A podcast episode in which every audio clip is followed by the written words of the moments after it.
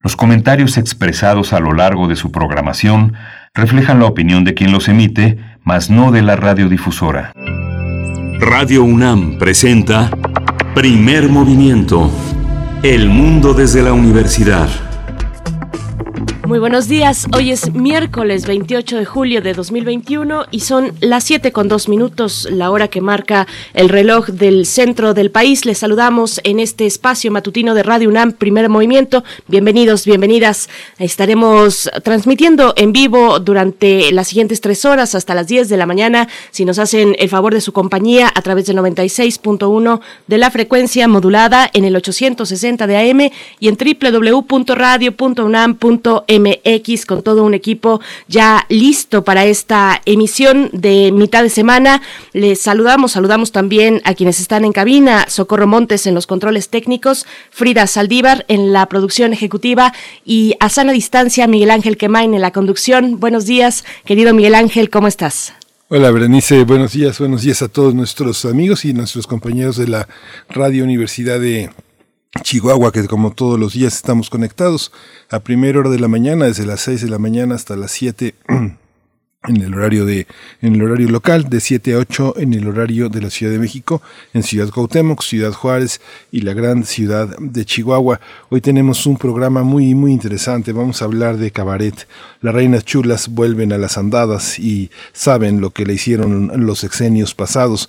Vamos a conversar con Nora Huerta, y es actriz, dramaturga, integrante de la compañía de cabaret Las Reinas Chulas y Cecilia Sotres también estará con nosotros. Ella es actriz, dramaturga e integrante de la compañía de cabaret Las Reinas Chulas. Por supuesto. Bueno, ahora que dices vuelven a las andadas, yo las he visto muy activas durante toda la pandemia, ya nos van a contar, pero creo que no se han ido de las andadas y que al contrario han estado pues eh, con mucha actividad en distintos foros, así es que nos estarán comentando sobre este espectáculo. Sé lo que hicieron los exenios pasados, las reinas chulas cabaret estarán aquí en primer movimiento en unos momentos más. Las fonografías de bolsillo también hoy miércoles con Pavel Granados, escritor, colaborador de este espacio, por supuesto director de la Fonoteca Nacional para hablar de, em, nos va a compartir un homenaje de bolsillo para el cuple. Sí, vamos a tener también en la nota nacional eh, esta eh, despenalización del aborto en Veracruz. Hace unos días tuvo lugar esa acción legislativa y vamos a conversarlo con Adriana Jiménez Patlán. Ella dirige Derechos Sexuales y Reproductivos y Violencias en Equidad de Género, Ciudadanía, Trabajo y Familia AC. Ella, ha sido, ella es directora de la Red por los Derechos Sexuales y Reproductivos en México, así que bueno, va a ser una conversación muy interesante poner bajo la lupa ese estado donde el aborto se ha despenalizado. Así es. Bueno, y en nuestra nota internacional nos vamos al Perú con los resultados ya de las elecciones eh, presidenciales. Pedro Castillo, el maestro rural de izquierda, Pedro Castillo, presidente de Perú, y vamos a conversar al respecto con el doctor Morgan Cuero. Él es doctor en Ciencias Políticas y Sociales por la UNAM, estudió en Francia la licenciatura y la maestría y es investigador del CIALC también de esta universidad de la UNAM,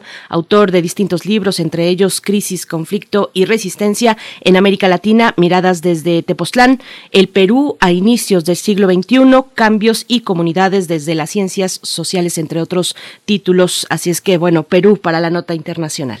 Sí, vamos a tener también la poesía necesaria. Hoy toca eh, que haga la selección. Nuevamente vamos a estar en este espacio, en este remanso que nos pone en contacto con una dimensión distinta de la cotidianidad. Por supuesto, y en la mesa del día hablaremos del el llamado ya muy contundente del presidente Andrés Manuel López Obrador para el regreso a clases presenciales hacia el siguiente ciclo escolar. Estaremos conversando al respecto con el doctor Manuel Gilantón, investigador del Centro de Estudios Sociológicos del Colegio de México, especialista en sociología de la educación, y también en la misma mesa, en esta charla fundamental, importante para nosotros, para este momento en México, nos acompañará el doctor Sebastián Pla. Él es doctor en Pedagogía por la UNAM, investigador del ISUE y profesor de la Facultad de, Filosofía y Letras, también de esta universidad. Y como todos los miércoles, la presencia del doctor Plinio Sosa, él es académico de tiempo completo de la Facultad de Química, está dedicado a la docencia y a la divulgación de la química, de la química entre nosotros. Hoy vamos a hablar de los anticongelantes, la danza y el equilibrio.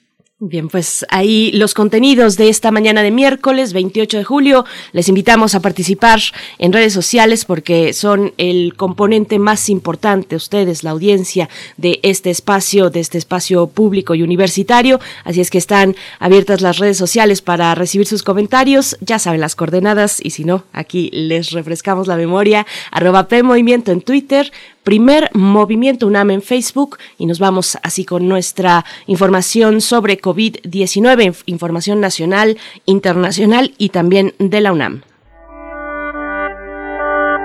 COVID-19. Ante la pandemia, sigamos informados.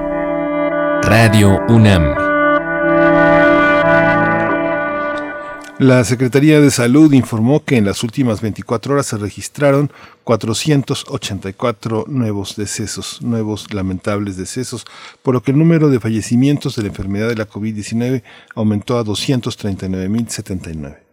De acuerdo con el informe técnico ofrecido el día de ayer por las autoridades sanitarias, en ese mismo periodo se registraron 17.408 nuevos contagios, por lo que los casos confirmados acumulados aumentaron a 2.771.000 846, mientras que las dosis de las diferentes vacunas aplicadas contra COVID-19 suman ya en nuestro país 61 millones 858 mil 631.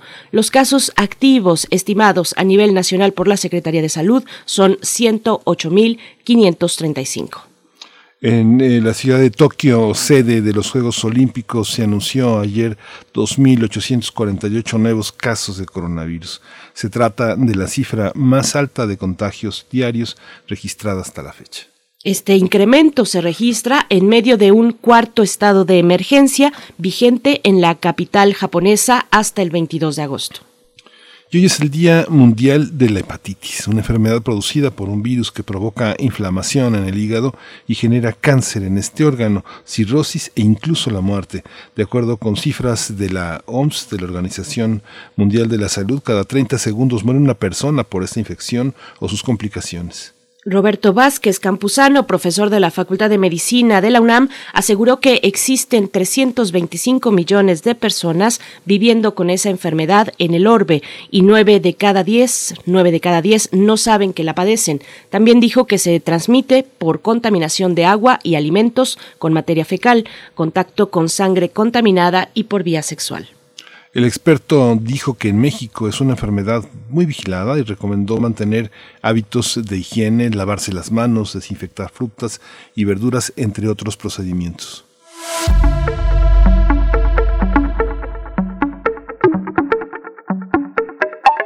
Recomendaciones culturales. Danza UNAM invita a la segunda clase Palos de Flamenco. Ayer ya les comentábamos al respecto. Palos de Flamenco, Alegrías para México, impartida por la bailadora española Eva Varela, quien nos introduce al baile flamenco, haciendo hincapié en la técnica de pies y brazos desde su filosofía y práctica. Sí, esta segunda sesión de este taller va a estar disponible este miércoles a mediodía a través de la cuenta de Facebook de Danza UNAM. Así busca Facebook y UNAM Danza y ahí va a encontrarse con el talento y el arte de Eva Varela. Por supuesto. Pues bueno, vamos, vamos con música, una pausa musical para iniciar esta emisión. Esto está a cargo de los Aguas Aguas Santería Virgilio.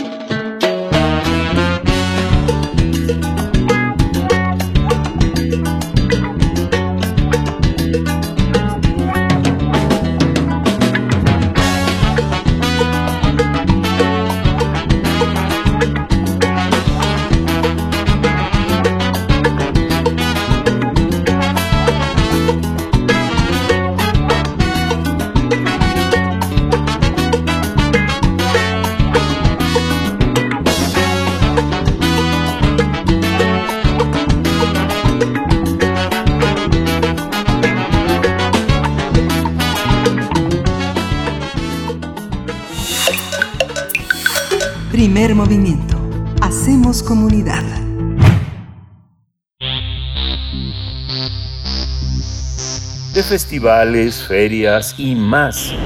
Recomendaciones culturales. La Ciudad de México ofrece este verano posibilidades para el teatro. Una de ellas es el Teatro Bar El Vicio, que tiene un nuevo espectáculo de cabaret suspenso que se titula Sé lo que hicieron los sexenios pasados. Esta obra y esta certeza es interpretada por Cecilia Sotres y Nora Huerta con la música en vivo de Annalí Sánchez Neri. Sin duda, el, personaje principal es el Quique Peñamiento y durante la apuesta se resolverán distintas incógnitas fundamentales para la vida pública de este país, como qué pasa por la mente y el corazón de este expresidente. En caso de existir, el exmandatario duerme tranquilo pensando en la posibilidad de que se le haga un juicio a él y a otros expresidentes y también se preguntan a quién recurrirá en sus momentos de soledad y duda. Mientras tanto, Santa Clara de los Huevos Machucados, un expresidente repudiado por su pueblo y una discreta trabajadora del hogar harán realidad el deseo de todos los, los mexicanos para este país. En esta obra se presentará eh, en, bajo el género de thriller pep psicológico, cabaretero, un género en el que el espectador sufre como si viviera dentro de una telenovela, se asusta como si fuera el matadero, se carcajea de dolor como si el cinismo sirviera de algo y se libera como si hubiera esperanza. El público interesado podrá adquirir los boletos de este show de las reinas chulas en la página web elvicio.com.mx. El costo de cada entrada es de 600 pesos y además incluye una cena y un par de bebidas. Solo habrá 50 espectadores por función, es importante mencionarlo. La cita es este 31 de julio a las 7 de la tarde a las 19 horas en calle Madrid 13, Colonia del Carmen, Alcaldía Coyoacán. Pues vamos a conversar ya sobre este espectáculo de cabaret suspenso de las Reinas Chulas en torno a los sexenios pasados y que se enmarca en esta consulta que está a punto de realizarse. Presento a Nora Huerta, ella es actriz, dramaturga, integrante de la compañía de cabaret Las Reinas Chulas. Bienvenida, Nora Huerta. Gracias por estar aquí. Hola, muy contento de poder saludar a todo el auditorio. Qué gusto, qué gusto. Buena mañana. Qué gusto, de verdad, eh, tenerlas con nosotros. Cecilia Sotres también nos acompaña. Ella igualmente es actriz, dramaturga, integrante de la compañía de cabaret Las Reinas Chulas. Cecilia Sotres, ¿cómo estás? Eh, pues aquí desmañanándonos, además, con ustedes, eh, por, por lo menos es con ustedes, así es que es una buena noticia. ¿Cómo estás? Hola, buenos días. Muchas gracias por darnos la oportunidad de compartirles un poco de la obra y pues muy feliz de estar aquí esta mañana madrugadora. gracias, y saludos a todos los radioescuchas de Radio UNAM. Gracias, Cecilia Sotres. Pues empezamos contigo. Vamos a este, cómo cómo eh, eh, está un, el, el, humor enfrenta sexenios que pues verdaderamente están hoy en el, en, en, en, en, el cuestionamiento, en el juicio político y que justamente van a estar enmarcados en una consulta que lleva, que es eh, altamente simbólica. El humor es una manera de ponerlos a juicio por anticipado. Cuéntenos cómo se, cómo se concibió este espectáculo y cuáles son las líneas principales de su cuestionamiento, Cecilia Sotres. Pues mira, este es un espectáculo que es una adaptación que hicimos de uno que habíamos hecho en 2016 que se llamaba La mano que mece la fosa, que estaba justamente Enrique Peñamiento y no podía dormir toda la noche. Entonces, eh, pues prácticamente lo dejamos igual porque nos dimos cuenta que era, pues casi, ¿no? O sea, le metimos algunas cosas más para que fuera todavía más un recuento de los últimos eh, cinco sexenios anteriores que bueno, verdaderamente pues hay que hacer memoria, ¿no? Hay que hay que de verdad hacer memoria porque pues son los que nos tienen aquí el día de hoy y con todo lo que nos dejaron que verdaderamente pues es híjole, muy muy horrible de de thriller, de miedo. Y pues el cabaret se encarga justamente, llevamos más de 20 años haciéndolo, de volver todo ese dolor, toda esa indignación pues en humor, en alegría y por supuesto al final en esperanza, porque si no, imagínate. Entonces, eh, pues a través de este personaje, Enrique Peñamiento, veremos, eh, haremos una síntesis, un resumen de todo lo anterior de una manera muy graciosa, muy humorística, y pues con personajes que, que, que bueno, dan risa de entrada, ya después cada persona pues le dolerá o no, o lo que tenga que ser, pero es muy importante eh, hacer memoria.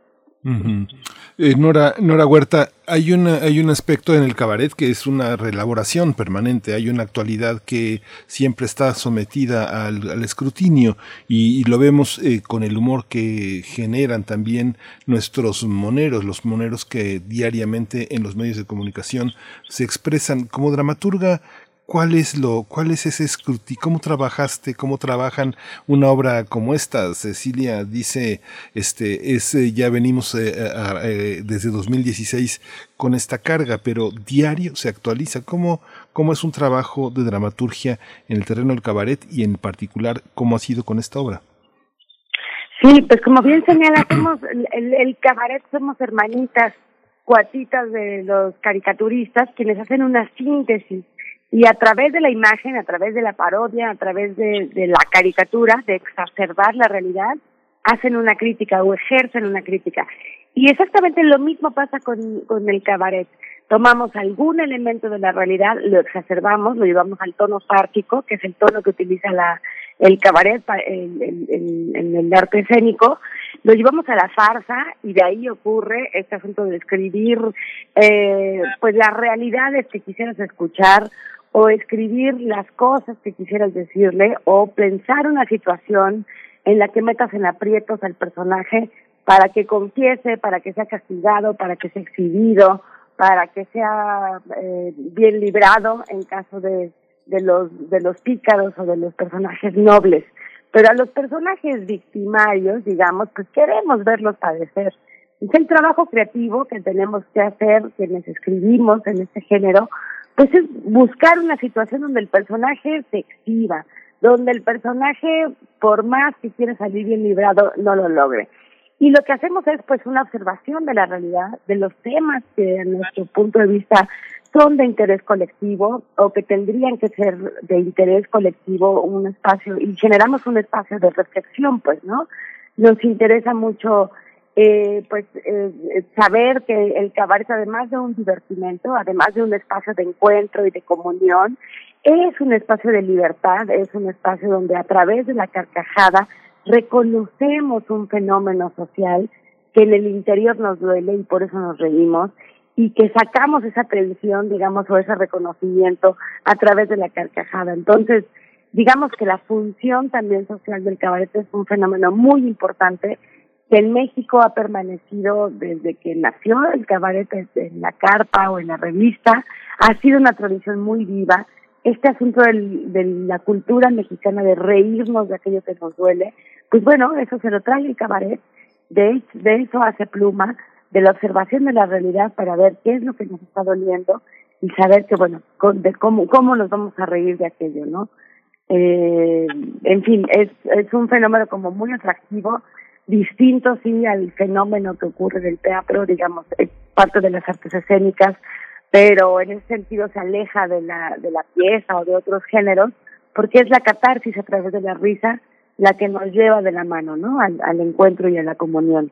Entonces, pues bueno, fíjate, para quien no conozca el cabaret, esta es una buena oportunidad para que se acerque y conozca este fenómeno que es muy mexicano y que le estamos regresando al mundo sin duda. Oigan, eh, Nora y Cecilia, yo sí quisiera que nos cuenten un poco de recapitular lo que ha ocurrido en estos meses, que nos cuenten un poco de cómo les ha ido a las Reinas Chulas en esta temporada pues de crisis sanitaria. Fueron Sí, yo, yo al menos detecté eh, al cabaret de las reinas chulas como de las primeras opciones en trasladarse al formato virtual rápidamente y también hicieron una encuesta y, siempre muy movidas y ahora también las vemos eh, en la televisión, por ejemplo, las vimos en el Colegio Nacional, las vemos también en la política. Cuéntenos un poco, Ceci, empiezo contigo, Cecilia Sotres, de, de estos tiempos, de estos meses de pandemia para las reinas chulas. Eh, pues sí, como bien lo señalas, eh, Berenice, fuimos de las primeras en, en, este, en mudarnos a la cuestión digital cuando empezó la pandemia. Eh, nosotras eh, cerramos Teatro Bar del Vicio el 15 de marzo y el 3 de abril creo que ya estábamos este, dando funciones en, en Zoom, ¿no? Entonces, pues fue todo, por un lado, un reto para, como para todas las compañías teatrales y todos los teatros, eh, un aprendimos a usar otra plataforma, la cual también hay que decirlo, tuvo sus ventajas, como que gente de otros lados nos pudiera ver, de otros estados, de otros países, el encuentro que se hacía al final de las funciones que abríamos las cámaras con todo mundo. Escribimos 11 espectáculos para, en el año, ¿no? Fue la locura, la verdad. Eh, entre abril y, y, de, del 2020 y enero del 2021 escribimos 11 espectáculos, eh, la mayoría específicos para el formato de, de, de digital. Entonces, eh, pues nos dejó muchas enseñanzas, eh, nuestras casas se volvieron teatros, eh, aprendimos a usar eh, pantallas eh, digitales, ¿no? Las, las, las pantallas verdes, cómo volverlas, compramos luces, audio, etcétera, ¿no? Nos volvimos técnicas y actrices al mismo tiempo y dramaturgas, por supuesto, directoras de, de cámara, porque es otro formato. Esta cuestión, esta, esta mm, eh, polémica que se hacía, que si no era teatro, que si era teatro, pues no importa lo que sea, tenemos que comer y tenemos un teatro que mantener. Entonces, este, sí, por supuesto que, que, que era más hacia la cámara, ¿no? Hacia el cine, la televisión, otra cosa, pero bueno, no importa. Y nosotras manteníamos, y eso fue lo más difícil, el género del cabaret ahí, o sea, como las primeras funciones, yo recuerdo como no oír las risas, que pues las risas para nosotras es un termómetro, ¿no? De cómo va la obra, de cómo... Y entonces pues, no oír las risas era una cosa espantosa. Y después, pues, este, nos fuimos, nos fuimos, eh, eh, eh, pues, educando y aprendiendo junto con el público. El público ya también empezó a participar muchísimo en el chat, este, etcétera. Y entonces, bueno, pues ya aprendimos otro, otro formato. Fue muy interesante. Tuvo, pues, su, su, su subida y su bajada también, porque pues, también todo el mundo, pues, para, pues, esta temporada ha sido pues de crisis, de hartazgo de ya las pantallas, ya estamos con los ojos cuadrados, en fin. Entonces, eh, pues ahora intentamos un regreso en noviembre, pero pues no se logró porque regresó otra vez la, la, la, la pandemia todo lo que daba, ¿no? La segunda ola. Y ahora pues estamos, eh, ya, ya llevamos desde el primero de mayo con el Teatro Bar El Vicio abierto y ha sido pues así, ¿no? Del 30% de la, de, de la capacidad del público y ahora ya tenemos legalmente el 50, pero nosotras estamos metiendo mucho menos para que de verdad las mesas queden a dos metros del escenario y a dos metros entre cada una, ¿no? Si usted va, de verdad está muy, muy espaciado y este y pues con todas las medidas de seguridad, toma de temperatura, gel, este, sanitizaciones, etcétera, etcétera, etcétera, ¿no? Y pues eh, eh, por supuesto que el teatro en vivo es una experiencia eh, eh, maravillosa y es como, como debe de ser la energía que, que irradia pues la gente y además el teatro cabaret que es casi preguntarle al público, el público participa, es un, es un personaje más, pues es una delicia y en vivo, ¿no? Entonces, pues les, les invitamos muy cordialmente porque ha sido un momento pues muy difícil, no nos hemos recuperado económicamente, obviamente, de, de esto, eh, tardarán varios, varios, mucho tiempo y además también pues que es una cosa que, que sigue, ¿no? Y entonces que también tenemos que aprender a vivir con ella y que probablemente estará aquí, si, no sé si el resto de nuestras vidas o muchos años más, o pues la vacuna llegó para quedarse y ojalá que sí nos sirva y etcétera, etcétera, etcétera, pero que pues el teatro ahí está y el teatro no puede desaparecer y el teatro nos hace humanos y es un arte bellísima y es la primera arte que apareció en la tierra, entonces este pues hay que conservarla, el cabaret como bien dice Nora, el cabaret mexicano, pues tiene tenemos toda una tradición, entonces eh, pues vengan, vengan a ver el, el, cabaret que hacemos y pues sí, las reinas chulas estamos ahí de, de ajonjolí de todos los moles, eh, Nora y yo estamos en un programa que se llama Operación Mamut en el Canal 11 los domingos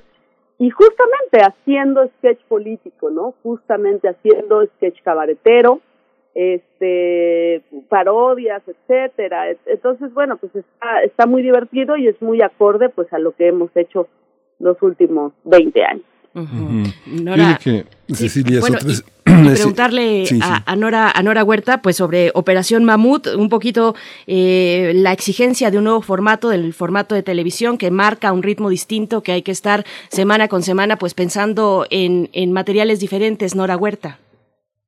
Sí, claro, ha sido un mega reto, por suerte. Las reinas todas, como dices, hicimos ido con todos los moles, entonces ya nos habíamos entrenado un poquitillo en este asunto de escribir, eh, pues así de manera precipitada, pero efectivamente el programa se planea lunes, martes, el miércoles hay que entregar guiones, el jueves se están corrigiendo y el, el sábado estamos entrando a grabarlos y a, pues, bueno y la gente de postproducción a postproducirlos. Es otra dinámica, también es otro lenguaje, pero bueno, lo que estamos haciendo nosotros es llevarnos el cabaret y este tono, este tono humorístico de las reinas chulas, llevarlo a la televisión, lo cual nos tiene de veras muy, muy contentas por, por poder estar en la televisión abierta y poder llegar a una, a un otro sector, eh, es la televisión gratuita, y poder llevar este tipo de humor y que además la televisión lo esté promoviendo, pues bueno, nos da, nos da mucha alegría. O sea, la gente se merece tener, nos merecemos tener espacios de, de humor crítico, de humor, porque sabes que este humor no es igual a cualquier otro, no son los chistes, digamos, vacíos, tienen contenido político, tienen contenido de, crítica y crítica social. Entonces, bueno, también la invitación para que vean Operación Mamut, que corre los domingos a las 10 de la noche por Canal 11, pero puede ver la repetición en la página de YouTube del Canal 11 y ahí estamos dos pumas, dos hijas orgullosamente hechas en la, en la UNAM. Estamos trabajando con mucho cariño el humor crítico y político de este país, porque bueno, Cecilia y yo somos egresadas del CUT, entonces bueno, somos dos cabareteras todoterreno 100% hechas en la UNAM, lo cual nos tiene pues muy contentas y, y poderlo compartir con la gente y, y pues bueno, allí lo pueden disfrutar. Y como bien dijiste, bueno, dos de nosotras ahora se van a la función pública, trabajarán en la parte del, del gobierno y Cecilia Sotres y yo nos quedaremos a cargo del Teatro Bar, a cargo de la compañía y a cargo del trabajo del trabajo humorístico que sabemos hacer y que hemos hecho durante más de 20 años. Esto, a esto le hemos llamado las reinas chulas no se, no se, no se destruyen, solo se transforman. Y para, digamos, hacer una, un homenaje a lo que ha sido nuestro trabajo durante 20 años, porque probablemente tendremos que hacer una pausa eh, artística y creativa a las cuatro y seguiremos trabajando sencillo. Vamos a tener tres presentaciones en el Teatro de la Ciudad, lo cual también nos tiene muy contentas. Presentaremos tres de nuestros espectáculos favoritos, la Banda de las Recodas, el Evangelio según eh, Santa Rita y a Chuchita sí la bolsearon, sí le hicieron los chivos los tamales y sí se la llevaron al baile. En agosto, en el Teatro de la Ciudad, no queremos decir que es una gira del adiós, es una gira de la pausa, una gira de la transformación. A ver qué pasa. Hay una, hay una, hay una ahora que comentan que las reinas chulas no se destruyen, solo se transforman. Es curioso porque eh, veo el chamuco y y los cartonistas, los caricaturistas que siempre han sido muy críticos. Una de las cosas que, que comentaba Antonio Helguera, que este, que esperemos no descanse y que su espíritu siga entre nosotros. Antonio Helguera comentaba que ahora se habían convertido en moneros oficiales, porque prácticamente todos se habían posicionado en torno a la figura del presidente, que lo han acompañado y lo han respaldado desde 2006 de una manera muy intensa e ininterrumpida. La cabeza de todos es el Fisgón que además eh, se ha dedicado a capacitar a, las, a, las, ovejas descarriadas que no están en la cuarta transformación. Pero en el caso de ustedes, se, se, este, uno podría decir que son las cabareteras oficiales de la cuarta tre. Este Cecilia Sotos. Yo no, no, yo de ninguna manera. Este, estamos en posiciones distintas las cuatro y te voy a hablar personalmente de ninguna manera. Yo no soy una cabaretera oficial porque no lo podría hacer. Porque para mí justo el cabaret no puede ser oficial, ¿no? Eh, por supuesto que estoy, por supuesto que voté por Andrés Manuel, no, no es eh, secreto ni nada. Por supuesto que, que, no podría votar por todo lo que tuvimos antes y por supuesto que tengo esperanza en que esto sea distinto. Pero de, de, de, de, cualquier forma, para mí el cabaret sigue siendo un espacio de crítica política al poder. Y si en el poder está eh, Juanito, Pedrito o, y pertenece a cualquier partido político, para mí la lupa y el ojo crítico tiene que estar. Incluso Nora y yo hicimos un espectáculo que se llamó Lo que diga mi dedito, el musical, y pues Nora comenzaba, ¿no? Haciendo la parodia de Andrés Manuel y yo comenzaba haciendo la parodia de, de, de, de Brad, ¿no? Entonces, este, pues, eh, no, por, eh, por ejemplo, en este espectáculo, de lo que hicieron eh, los sexenios pasados, pues por supuesto que el ojo está en los cinco anteriores y, y además, pues, si tú comparas, este, pues sí, ¿no? La, la, la, la, la cuestión está bastante horrible en corrupción, robo y todo, lo cual no hemos visto en este sexenio de esta manera, ¿no? Entonces, eh, bueno, hay que ser críticos, hay que tener un, un balance, hay que, hay que tener un punto de vista, por supuesto, pero para mí eh, la crítica siempre estará arriba y siempre cualquier persona que ocupe un puesto de político y de poder estará en el escrutinio del cabaretero y de la y tendría que estar en el escrutinio de la sociedad para pues para que veamos que con nuestros impuestos se está haciendo bien su trabajo. En la, la crítica aquí en este concierto de, eh, digo, mañana y hoy este, a lo largo del día tendremos el balance que en el análisis que hacen de la información periodística de la semana en la conferencia mañanera vamos a tener un análisis en el que lo que está en evidencia, Nora Huerta, es que eh, por cada ocho notas negativas que se publican en contra de la gestión del presidente, hay dos notas a favor. Hay una, hay una orquestación verdaderamente muy amplia de medios, ¿no? Contra, contra el presidente de la República y contra el gobierno de la Cuarta Transformación. Ser crítico no significa de alguna manera en este océano de críticas y, y de, y de, y de, y de ataques francamente orquestados desde grupos que han perdido la, la, posibilidad de tener dinero, anuncios no, no resulta a veces eh, ir en contra de lo que uno cree, Nora Huerta? No, no, no, no, justo, o sea, justo eh, acabas de señalar muy bien. ¿Por qué parecieran algunas eh, personas alienadas, digamos, al, proceso de la 4T? justo porque lo que estamos haciendo es observar la utilización del poder que han tenido los, digamos, los sistemas que están en contra o las alianzas que se están generando en contra y que están echando a andar y que están haciendo uso de su poder para eh, desacreditar, para eh, hablar mal, para eh, para desacreditar el trabajo que se está haciendo desde el gobierno de Andrés Manuel. Entonces, claro, cuando uno utiliza la lupa para señalar ese ejercicio indebido del poder, llámese dinero, llámese los medios, llámese control poblacional, llámese, cuando utilizas la lupa para exhibir ese mal ejercicio del poder, pues entonces ya te dicen alienada, ya te dicen cuatroteísta, ya te dicen cegada, ya te dicen chaira, ya viene toda esta ola que conocemos muy bien eh, de adjetivos y de asuntos. Como bien dice Cecilia, dentro de la 4T hay muchísimas cosas que criticar y que se están criticando y que se ha trabajado eh, sobre ello, pues, y que nosotros a través del humor también lo hemos señalado. Pero hay muchas otras cosas que están viniendo de alrededor o que vienen de fuera y que se están echando a andar ejercicio y que están echando a andar mecanismos que estaban muy bien eh, desarrollados en nuestro país y, y que, que no que están que son mecanismos eso son mecanismos artificiales para generar falsas noticias para generar eh, descontento para generar incredulidad y para generar eh, antipatía, pues, ¿no? A, lo que ocurre. También estamos poniendo la lupa sobre ello. Si por eso nos van a llamar, a mí, por ejemplo, me van a llamar cuatroteísta, digo, bueno, lo que estoy haciendo es el uso de, mi derecho de expresar que estoy mirando que hay una mano que hace trampa, hay una mano que mece la cuna, hay una mano que está decidiendo por todos los demás de acuerdo a su, a su conveniencia y de acuerdo a sus intereses y no en beneficio del colectivo y no en beneficio de lo popular. Hay una mano que está desacreditando por un interés personal o un interés de un grupo. Entonces, bueno, pues sí, me dedicaré a señalar, a señalar esas manos tramposas y a señalar esos mecanismos que todos hemos reconocido, o sea que no no es nuevo y que finalmente, pues bueno, el proyecto de nación que se busca es un proyecto que eh, logre la integración de, la, de, la, de las más personas posibles contra un proyecto de nación que busca pues el, enriquecimiento de unos cuantos, ¿no?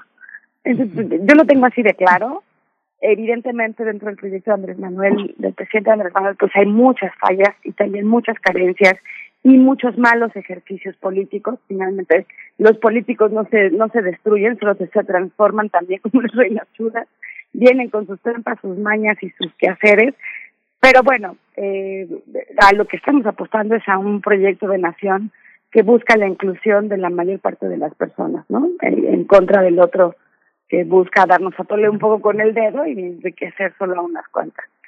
Pues ya, ya las veremos en el Teatro Bar El Vicio, en el Teatro de la Ciudad de Esperanza Iris también próximamente. Nora Huerta nos dicen acá en redes sociales, por favor digan a Nora, dice Mayra Elizondo, una profesora universitaria y, escucha de, de, este programa, digan a Nora que la admiro, que la veo todos los domingos en Operación Mamut, que es simplemente fantástica y que cante el trío que el trío ese que se saben todas, las adoro. Bueno, les manda muchos besos y abrazos y admiración Nora Huerta. Y bueno, Cecilia Sotres, una última cuestión, ya nos acercamos al cierre, pero una última cuestión, también un elemento político presente en el cabaret de las Reinas Chulas, eh, la cuestión de los feminismos, que, pueden ser muy incómodos para una parte del público, lo son, eh, lo hemos visto ahí en sus presentaciones, pero luego de 20 años, eh, te pregunto, ¿cómo cómo se ha transformado la mirada de las reinas chulas, su propuesta de cabaret, a la par que las nuevas generaciones de, jóvenes feministas, pues han puesto también su sello en la lucha eh, por, los derechos de las mujeres. Cuéntanos un poco de esta cuestión, Ceci Sotres. Claro, eh, pues fíjate que hemos ido eh, estudiando y haciéndonos feministas a lo largo de estos 20 años, pues, ¿no?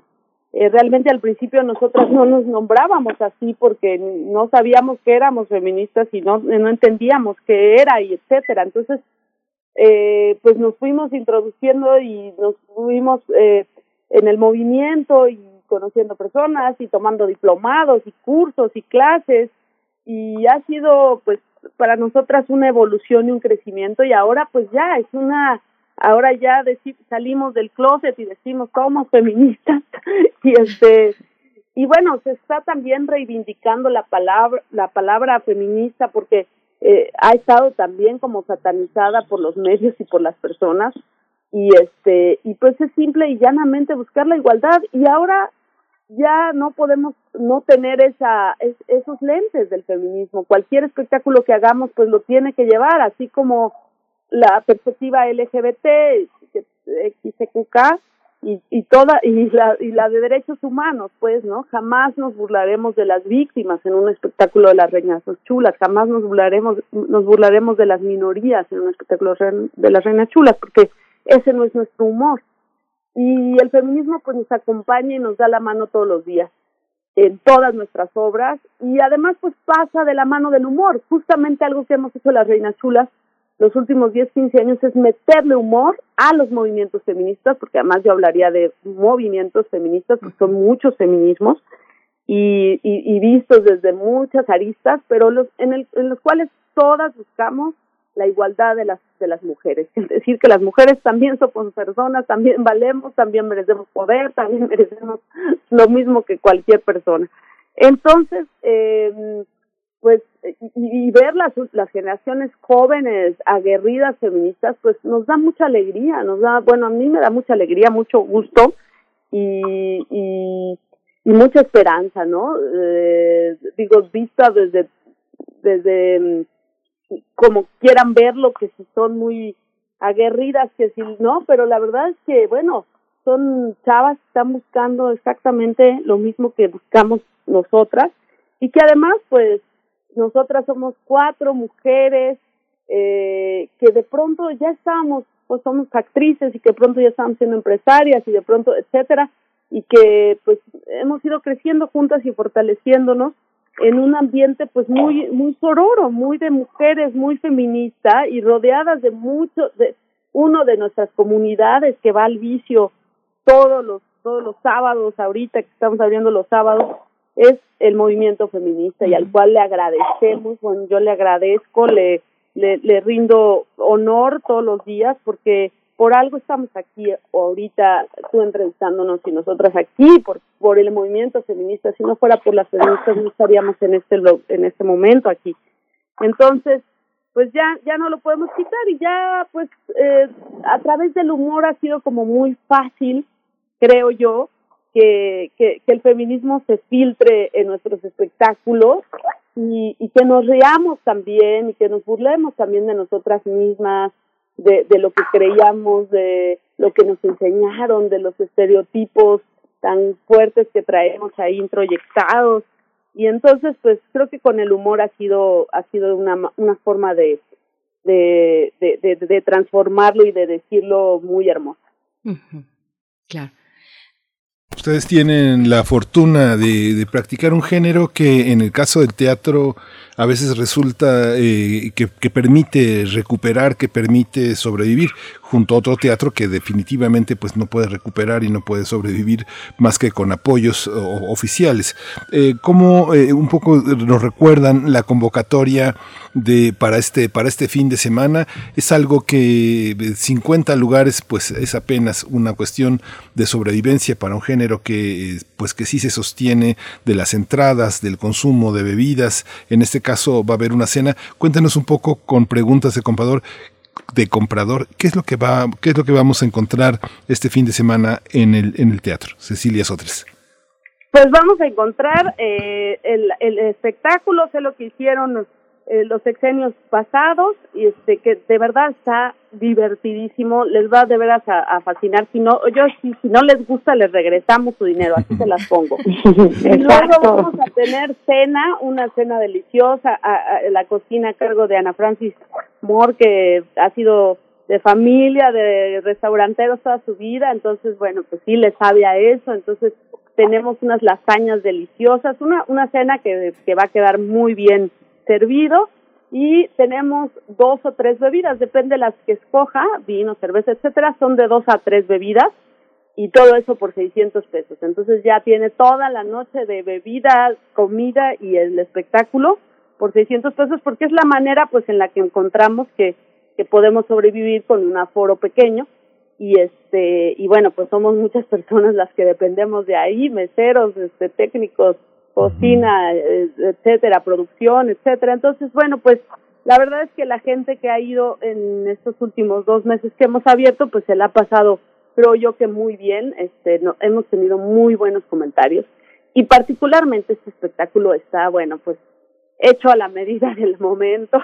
Entonces este está está la verdad es que yo estoy muy contenta, nos, nos quedó muy, muy, muy divertido el elenco, bueno, está obviamente Nora y, y Alberto Eliseo, que es una locura ya como persona. Y entonces como personaje, bueno, te lo comes, y la música de la maestra Annalisa Neri, que es una pianista y compositora fantástica, muy joven, eh, nuevas generaciones que vienen con todo y que ha, ya ha trabajado con nosotras en el cabaret desde hace varios años. Este, entonces, bueno, es una noche imperdible, la verdad. No es porque lo diga yo, pero de verdad no se la pierdan porque está muy, muy divertida y pues, nos hace, nos hace recordar que, que no debemos, este, pues dejar al olvido todo lo que nos han hecho estos últimos cinco sexenios. Pues nos vemos, nos vemos en el Teatro Bar El Vicio, calle Madrid número 13, Colonia del Carmen, en Coyoacán, este 31 de julio a las 19 horas, 7 de la tarde. Muchas gracias, Cecilia Sotres, Nora Huerta, y bueno, por supuesto también un saludo a Ana Francis Moore y a Marisol Gacé, gracias a las Reinas Chulas, y pues ahí nos veremos para reírnos mucho un rato de política y de otras cuestiones. Nora Huerta, gracias. Muchas gracias, gracias también por los mensajes de la maestra que nos escribió, en Twitter la leo, así que muchísimas gracias. Gracias, vengan al cabaret porque su presencia rescata y da continuidad a un proyecto cultural como Teatro Bar Vicio. Ojalá que nos puedan acompañar. Claro que gracias. Gracias, Cecilia Sotres. Gracias, muchas gracias, allá les esperamos. Gracias. Queridas y admiradas, pues bueno, nos vamos, nos vamos a una breve pausa para después tener las fonografías de bolsillo. Primer movimiento. Hacemos comunidad. Fonografías de bolsillo. Así, rápidamente estamos ya en compañía de Pavel Granados, escritor, director de la Fonoteca Nacional y colaborador de Primer Movimiento en las fonografías de bolsillo para hablar eh, y hacer un homenaje de bolsillo para el cuplé. ¿Cómo estás, Pavel Granados? Bienvenido, buenos días. Estamos por aquí, ya en cualquier momento nos acompañará Pavel Granados, eh, precisamente en esta sección pues tan esperada que da un signo, un sello de identidad a los miércoles aquí en Primer Movimiento, así es que en cualquier momento nos acompañará eh, Pavel en este espacio, Miguel Ángel. Sí, justamente, y enlaza, enlaza todo ese trabajo de las reinas chulas, que es muy interesante como ya está, ya está listo, Pavel, pero ya lo comentamos después. Pavel, bienvenido. Hola, desde este, Miguel Ángel pues aquí con este, este pequeño mínimo homenaje, bueno, al cuplé, bueno, a los cuplés porque es un género, yo creo que es el género emblemático de la nostalgia, lo más antiguo que uno se acuerda en cuestiones de nostalgia es el eh, la nostalgia por el viejo teatro, ¿no? Y los el cuplé es, pues básicamente son, bueno, las cupletistas de antes, las que cantaban el cuplé, eran las que cantaban los cuplés, que ahora nosotros lo decimos en singular, pero originalmente los cuplés se referían a las coplas que se encontraban dentro de las obras teatrales. Esto quiere decir que, que las eh, em, que, las canciones, que los cuplés en realidad no es un género, sino muchos géneros eh, musicales que se encontraban en las obras de teatro. Y las mujeres que cantaban estas eh, coplas eran pues, las cupletistas, las cupletistas que nos hablan también de una manera de ser del erotismo de otros tiempos, que también lo hemos visto un poco transformado porque a partir de cierto momento eh, las el cuplé se ha convertido en otra cosa. Ese cierto momento es un momento muy identificable porque eh, a partir de que se hizo la película El último cuplé con Sarita Montiel, bueno, pues ella le dio un giro a la manera de interpretar el couple. Ella no era precisamente cantante, aunque cantaba maravillosamente, pero más bien precisamente por su manera de ser, por su manera de actuar, eh, ella decidió que el cuplé lo iba a cantar con una voz muy grave y muy sugerente.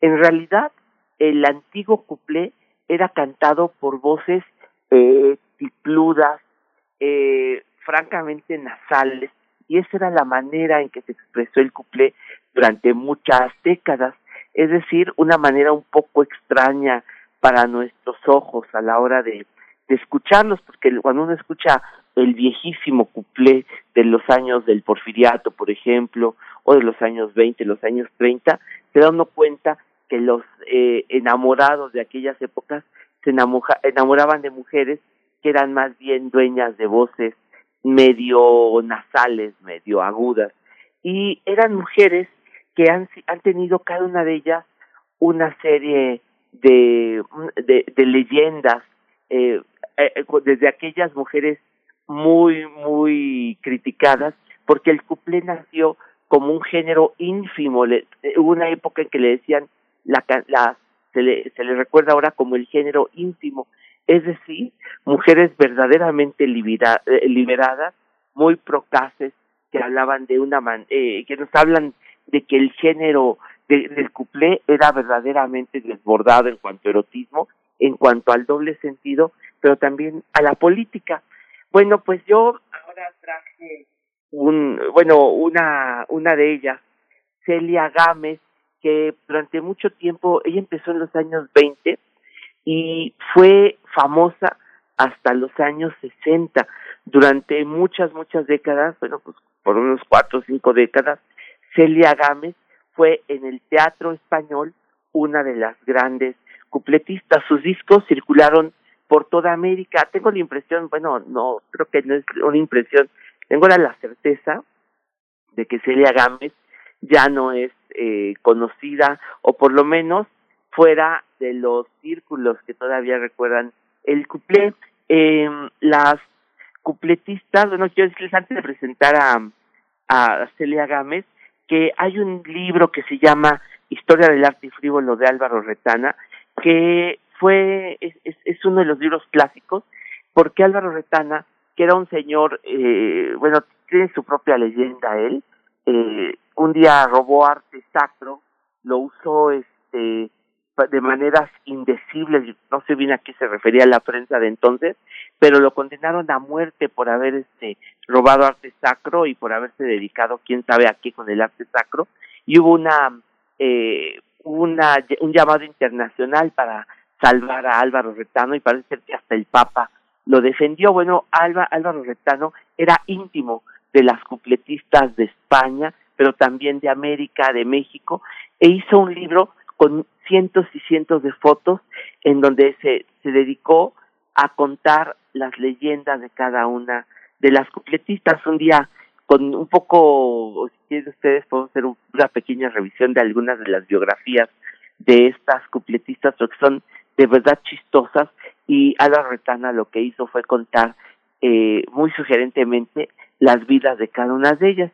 Pero entre los muchos cuplés que podemos recordar, pues hay uno muy famoso porque la zarzuela de las Leandras fue de las más, más, más eh, representadas a lo largo de los años y hay un cuplé pues de esos eh, géneros que si hoy fueran revisitados hoy volverían a causar escándalo porque pues creo que nos hemos vuelto en otro sentido también muy eh, eh, nos hemos vuelto eh, eh, muy puritanos ahora en otro en, en, en una nueva acepción eh, ahora nos hemos vuelto a espantar a, a, a, a mm, pues con, con los géneros de la nostalgia en este sentido porque eh, en muchos casos los cuplés de antes hablaban de los chulos eh, eh, madrileños que no eran más que unos señores bastante violentos que se dedicaban a dominar y a maltratar a las mujeres. Y Pichi, pues es un chulo eh, madrileño de los años 30. Nada más que este, bueno, imagínense aquí se ve que era, eh, bueno, pues eh, dice, la, que, eh, habla de un hombre que le saca el dinero a las mujeres, que les pega, que las eh, trata mal. Y esta canción del Pichi se dedicó a, pues fue muy eh, fue muy conocida la letra, incluso se grabó aquí en México, tuvo muchísimas versiones y muchas frases que tiene esta canción incluso pasaron a la a las eh, al, habla popular, ¿no? Anda y que te ondulen con la permanente, dice esta, esta canción, y si te sofocas, tómalo con cel. Se lo puedes pedir a Victoria Kent, que lo que es a mí no ha nacido quien. O sea, puedes tú pedirle incluso a Victoria Kent, otro personaje de época. Fue la primera abogada de España y era una mujer dura, dura, dura, que llegó a ser la directora de las cárceles en España antes del franquismo. De hecho, cuando fue llegó el franquismo esta canción se siguió cantando, pero censurada. Victoria Kent se vino a vivir a México y fue una mujer pues muy importante de otros tiempos que se menciona aquí en esta canción que nos va a cantar para esta ocasión eh, Celia Gámez. Maravilloso. Maravilloso, Pavel Granados, muchas gracias. Y, bueno, estoy asomándome un poco, un poco a la bibliografía de Álvaro Retana, muy divertida, al menos en sus títulos, Historia de una vedette contada por su perro, por ejemplo, y esta que, que nos comentas ahora. De verdad, dense una vuelta así breve, eh, googleenlo un poco, eh, Las locas de Postín, en fin, varias, Las ingenuas libertinas, varios, varias publicaciones eh, interesantes de Álvaro Retana y sobre la obra de Álvaro Retana. Así es que te agradecemos y con esto vamos a despedir la hora también y a la radio Universidad de Chihuahua. Muchas gracias, Pavel Granados. Gracias, Miguel Ángel. Nos vemos la semana que entra. Hasta pronto, hasta, la próxima semana. Miguel Ángel, nos despedimos. Hasta pronto, sí. Despedimos a la Radio Universidad de Chihuahua y nos quedamos con el cuplé.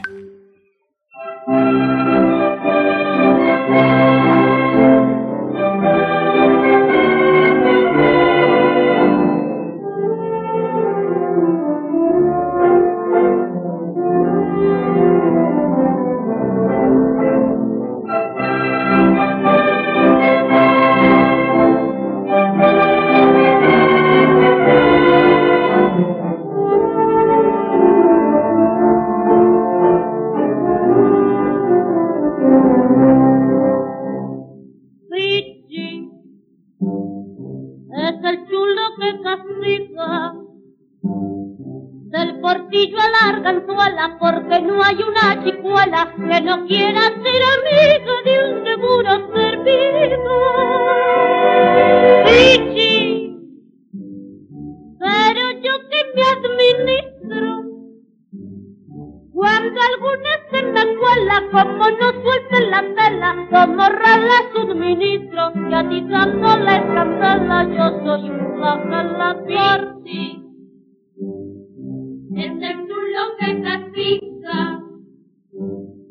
Del portillo a la arganzuela, y es que no hay una ciruela que no quiera ser amiga porque es un ¡Ay, sí! No repare el sacrificio.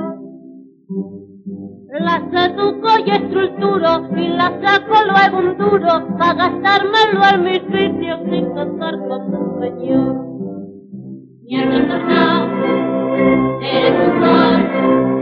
Cuando sale dame un renar contra mi sol. Anda y que te ondulen con la permanente y para suavizarte que te den colcré se lo puedes pedir a Victoria aquí y lo que es a mí no ha nacido quien y que te ondulen con la permanente y si te sofocas, tómalo con cel.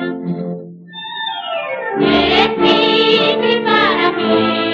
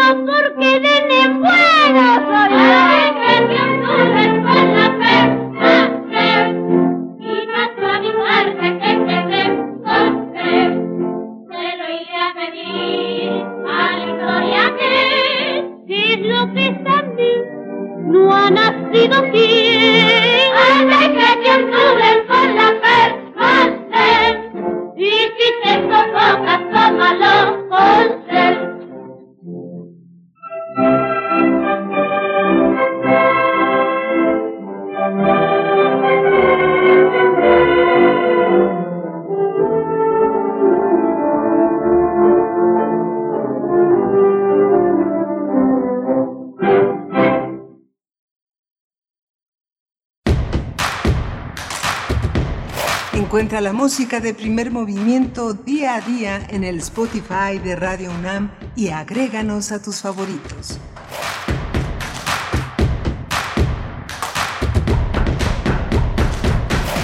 ¿Sabes qué es la Consulta Popular 2021? Es una forma de participación mediante la cual la ciudadanía opina sobre temas de trascendencia nacional. El próximo primero de agosto, por primera vez a nivel federal, iremos a una consulta popular. Es una oportunidad más de participar e involucrarnos con lo que es importante para el país. Las y los ciudadanos, sorteados en las elecciones pasadas, serán capacitados por el INE para recibir y contar nuestras opiniones. Participa, celebremos la democracia. INE. La vacuna contra la COVID-19 es segura, universal y gratuita. Nadie puede vendértela ni pedirte dinero para que te la pongas. Si necesitas denunciar a una persona servidora pública, visita sidec.funcionpublica.gov.mx o llama al 911. Cuidémonos entre todos. Vacúnate y no bajes la guardia. Secretaría de Salud. Este programa es público ajeno a cualquier partido político. Queda prohibido el uso para fines distintos a los establecidos en el programa. Síguenos en redes sociales. Encuéntranos en Facebook como Primer Movimiento y en Twitter como arroba PMovimiento. Hagamos comunidad.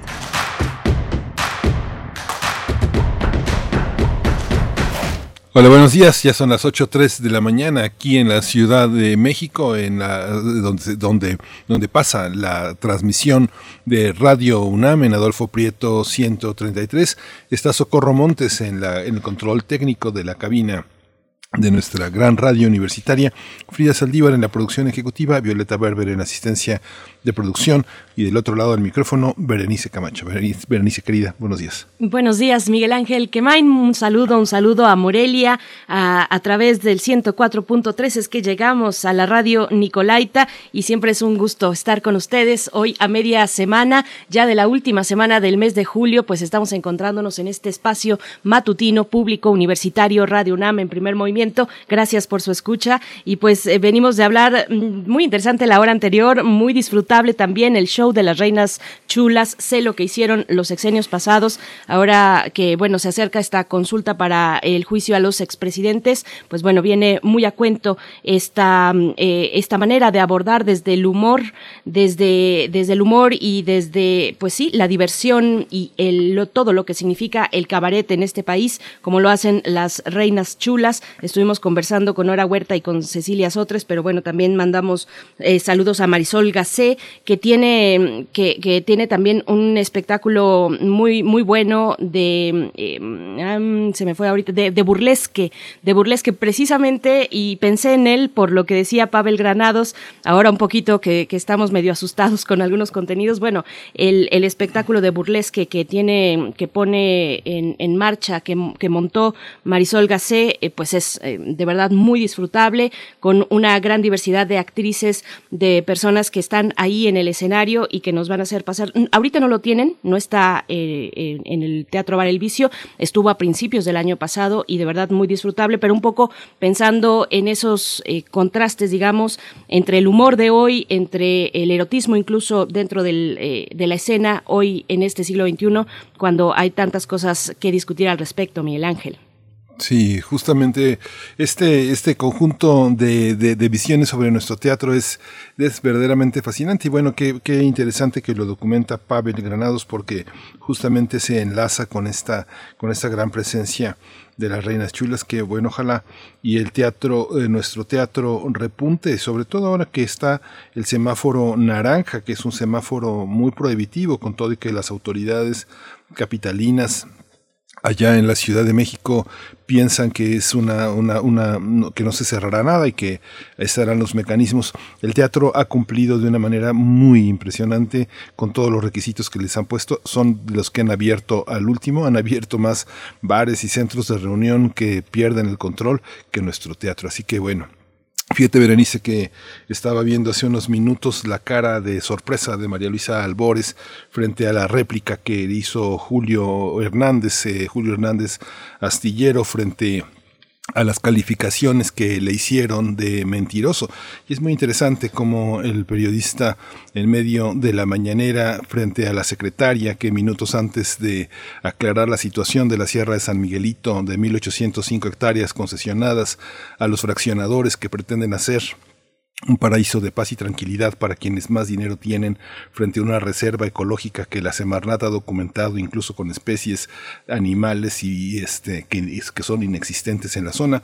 Frente a ella está poniendo en cuestión si existe o no la voluntad de fraccionar un terreno, un territorio dado a la ecología este a favor de una eh, de una de una élite empresarial que busca beneficiarse y que la secretaría este ha ocultado esa información eh, que es eh, que todo mundo en en San Luis Potosí conoce y que justamente están apostados a las puertas de Palacio Nacional para señalar que lo conocen, que lo sabe, que lo sabe la secretaria y bueno, después de que fue tachado tres veces de mentiroso, uno de los periodistas independientes más influyentes del país, con todo y que se le señala como un simpatizante de la 4T, pues es interesante. Presentó el presidente justamente después de las descalificaciones multitudinarias de la prensa crítica sobre las eh, sobre la, la, falta de autoridad moral de García Vilchis, quien presenta el quién en quién en las mentiras, el Pinocho de la semana bajo una óptica de prensa de espectáculos que justamente es la que critican esta estas severas acusaciones que este pues que empantanan que empantanan la relación que no hacen matices entre una prensa que tiene muchos intereses que hoy presentaron ampliamente y que ayer el presidente destacó la presencia del Universal como un periódico con intereses eh, muy importantes más de 1400 millones de pesos recibidos en materia de publicidad por parte de la administración anterior. Y, y bueno esta es parte es parte del alma del alma nacional esta discusión y es muy importante, es muy importante documentarla, Berenice. Pues la agarras al vuelo porque es precisamente lo que está ocurriendo o ha ocurrido hace unos minutos en la conferencia matutina del presidente Andrés Manuel López Obrador, María Luisa Albores, titular de la Semarnat, pues ahora con esto que, que, desarrollas, eh, querido Miguel Ángel, respondiendo en este espacio de la mañanera a la investigación que presentó Julio Astillero eh, sobre ese presunto manejo irregular del área natural protegida de la Sierra de San Miguelito. Así es que, bueno, pues ahí lo dejamos. No sé si está eh, Julio Hernández, el astillero, presente en la misma eh, conferencia esta mañana, pero creo que sí. Así es que, bueno, pues está muy interesante y qué bueno que lo pones aquí al frente. Hoy, hoy esta mañana, durante esta hora, cambiando de tema, pues estaremos ya en un momento más hablando en nuestra nota nacional sobre la despenalización del aborto en el estado de Veracruz. Adriana Jiménez Patlán estará con nosotras, con nosotros, directora de DEDECER y de otros también espacios eh, importantes para la equidad de género, eh, los derechos sexuales y reproductivos. Así es que esto para nuestra nota nacional y en la nota internacional hablamos, hablaremos de Perú, del nuevo presidente de Perú, Pedro Castillo, este profesor, profesor y, también, eh, bueno, un personaje de izquierda eh, que, gana la elección presidencial muy, muy competida, muy eh, polémica también, muy ríspida la competencia electoral por la presidencia del Perú. Así es que estaremos hablando con el doctor Morgan Quero. Él es doctor en ciencias políticas y sociales por la UNAM y y también autor de distintas eh, publicaciones, es investigador del CIALC de esta misma universidad y nos acompañará en la nota nacional de esta mañana. Miguel Ángel, pero si no tienes otra cuestión, nos vamos, ya a la nacional. Vamos. Primer movimiento. Hacemos comunidad. Nota nacional. Veracruz se sumó a la lista de entidades que despenalizan el aborto hasta la semana 12 de gestación, así que se convirtió en el cuarto estado en modificar su código penal para garantizar los derechos reproductivos de las mujeres y personas gestantes. Con 25 votos a favor, 3 en contra y una abstención, el Congreso local de Veracruz aprobó en lo general y en lo particular esta iniciativa propuesta por la diputada local Mónica Robles Barajas. Mientras que en las afueras de Palacio Legislativo se concentraron distintas manifestaciones de grupos pro vida que pedían a los diputados no aprobar la iniciativa, los legisladores morenistas portaban pañuelos verdes en apoyo a la despenalización del aborto. Tras una larga discusión, la mayoría morenista reformó el Código Penal del Estado y retiraron las cinco causales por las cuales excluía esta una sanción. Así que ahora, de ahora en adelante, aquella mujer que aborte o persona gestante por cualquier causa antes de las 12 semanas de gestación no será sancionada con medidas educativas y de salud. Sí, recordemos que antes de la reforma el Código Penal sancionaba con medidas educativas y de salud a las mujeres que abortaban.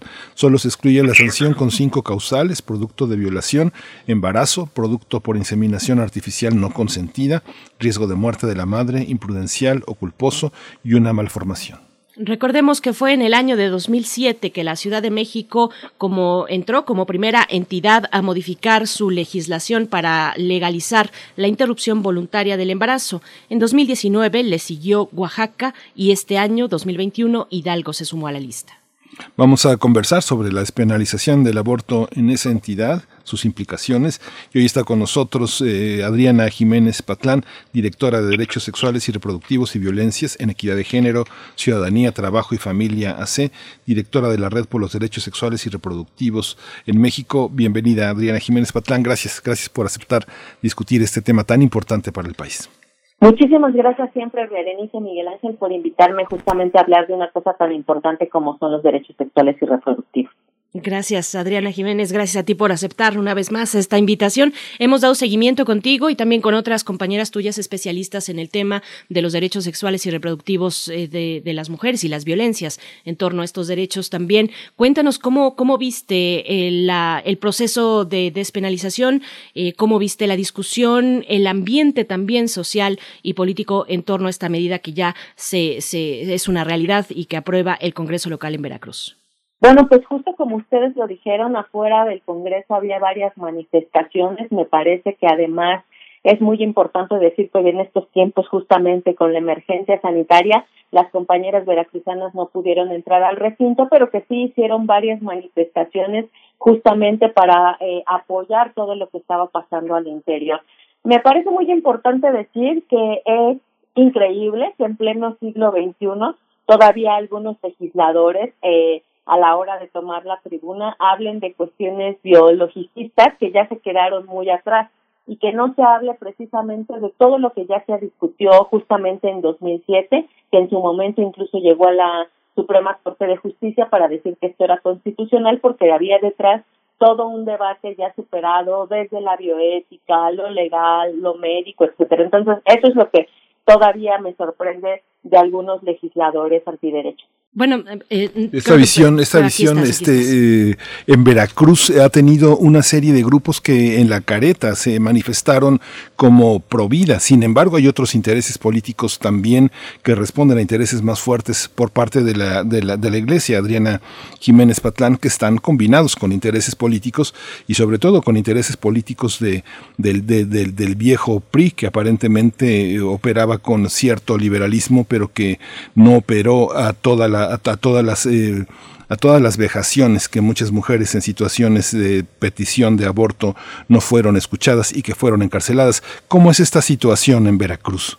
Tienes mucha razón, Miguel Ángel. Siempre hay intereses oscuros detrás de todo lo que se mueve a la hora que quieren mover a estos grupos antiderechos, no solo en Veracruz, sino justamente en otros estados. E incluso en algún momento podremos platicar de un montón de situaciones de cómo han sido moneda de cambio en distintas legislaturas y en distintas entidades precisamente el apoyar o no la despenalización del aborto. En el caso particularmente de Veracruz, bueno, pues me parece que además era una deuda que se tenía con las mujeres veracruzanas, porque recordemos que además era una, es una entidad donde se tenía eh, tres alertas de género, una de ellas tenía que ver con una cuestión que se llama agravio comparado, es decir, que las mujeres veracruzanas no tenían los mismos derechos que en otras entidades, como era el caso de la Ciudad de México, y que cuando se echó a andar justamente esta segunda alerta de género, una de las que una de las cosas que se pedía precisamente para poder eh,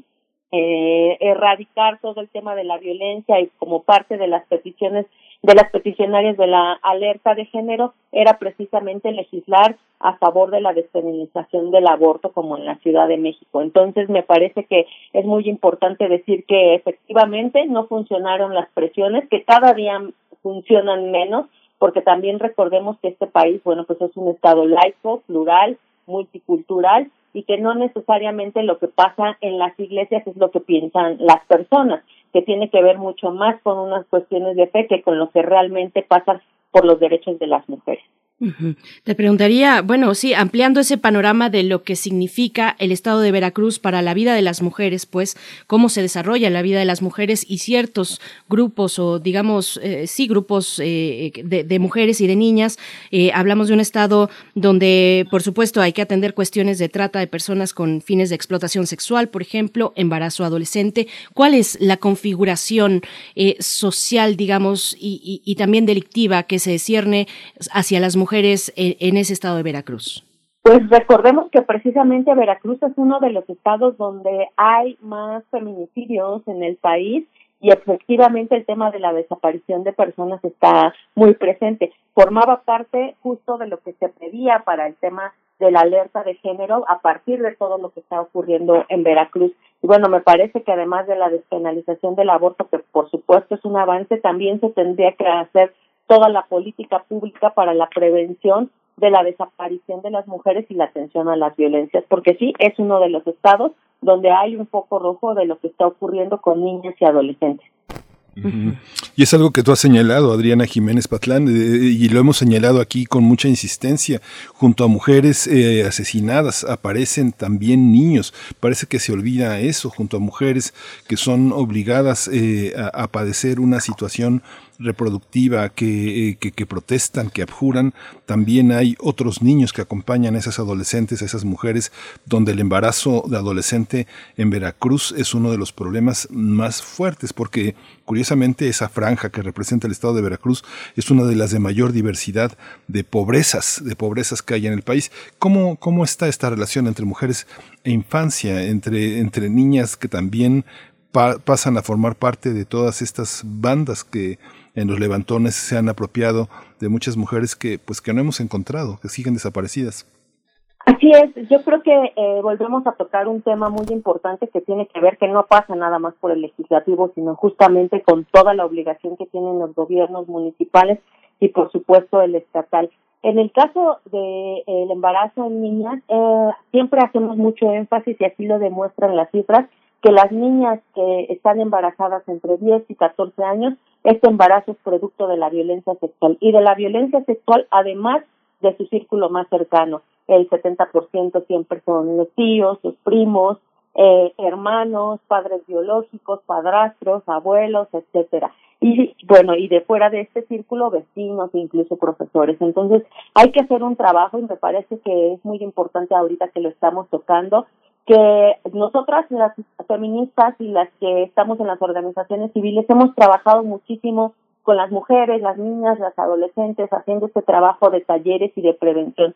Pero creo que también es un momento donde debemos empezar a trabajar en cómo se construye eh, la masculinidad, si esta a lo mejor tendría que dejar de existir porque no es una masculinidad que esté eh, siendo eh, positiva incluso para el país con todo lo que está pasando, no solo hacia las mujeres, sino inclusive todo lo que pasa con los niños, como tú ya lo bien lo mencionas, que además se los lleva el crimen organizado para armar otros grupos eh, justamente delictivos que se llevan a estos niños y adolescentes. Entonces me parece que es un buen momento eh, que estamos pasando el avance de los derechos de las mujeres, pero que sí se tienen que trabajar muchísimo con niños y adolescentes para todo este tema de la prevención, que sepan que las violencias son un delito, la violencia contra las mujeres es un delito, pero además que otro tipo de cosas también tendrían que impedirlo. Y hablas de la pobreza, justamente no es porque los niños sean malos y se unan al crimen organizado, sino porque hay tantas carencias que muchas veces prefieren hacerlo o lo otro es que se los lleva, como ya lo mencioné, el crimen organizado. Entonces, tenemos que empezar a poner foco y hacer esta política pública para cambiar lo que ocurre en nuestro país.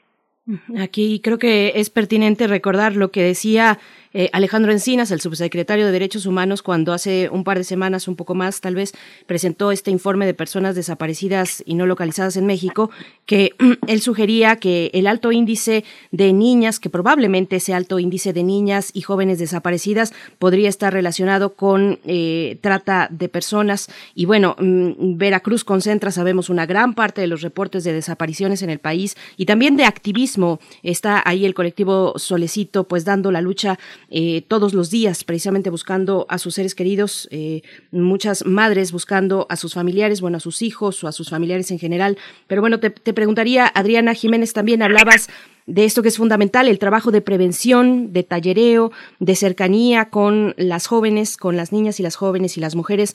¿Cómo, cómo está Veracruz en ese sentido? ¿Cómo está la configuración de organizaciones de apoyo, de impulso a los derechos eh, sexuales y reproductivos de, niñas y mujeres en, en el Estado? Pues fíjate que hay muchísimas organizaciones eh, de la sociedad civil, sobre todo feministas, en distintos en distintas partes de Veracruz, el colectivo Aquelarre, Redefine, hay inclusive feministas formando parte de, de ciertos gobiernos municipales que hacen todo esto. Pero bueno, pues eh, la verdad es que ustedes saben que las organizaciones de la sociedad civil tenemos un alcance de alguna manera pequeño la verdad es que con mucha, este, hacemos muchos esfuerzos, hacemos lo que podemos, pero no es lo mismo que hacer política pública estatal. Hay muchos colectivos, como te repito, de derechos sexuales y reproductivos, inclusive en distintas zonas.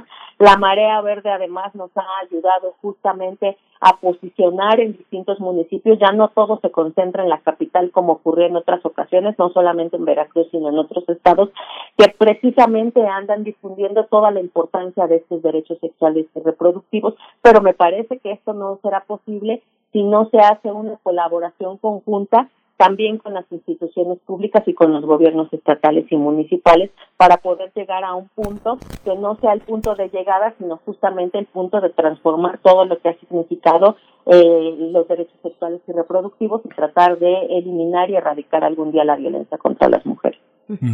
Cuando aparece en un estado como Veracruz, por ejemplo, la despenalización eh, del aborto ahí va acompañado de medidas eh, presupuestales, de movimientos al interior del, legislativo, sobre todo de, la, de las comisiones eh, presupuestarias para eh, dotar de apoyos a, los hospitales públicos, porque nos encontramos con que las personas se presentan en los hospitales públicos y la argumentación es o no hay material o también esta cuestión es un poco una pregunta doble, este Adriana Jiménez Patlán, que esta, esta este derecho que tienen los médicos a, no aceptar esta, el ejercicio de esta ley. ¿Qué pasa en, el, en, ese, en ese terreno?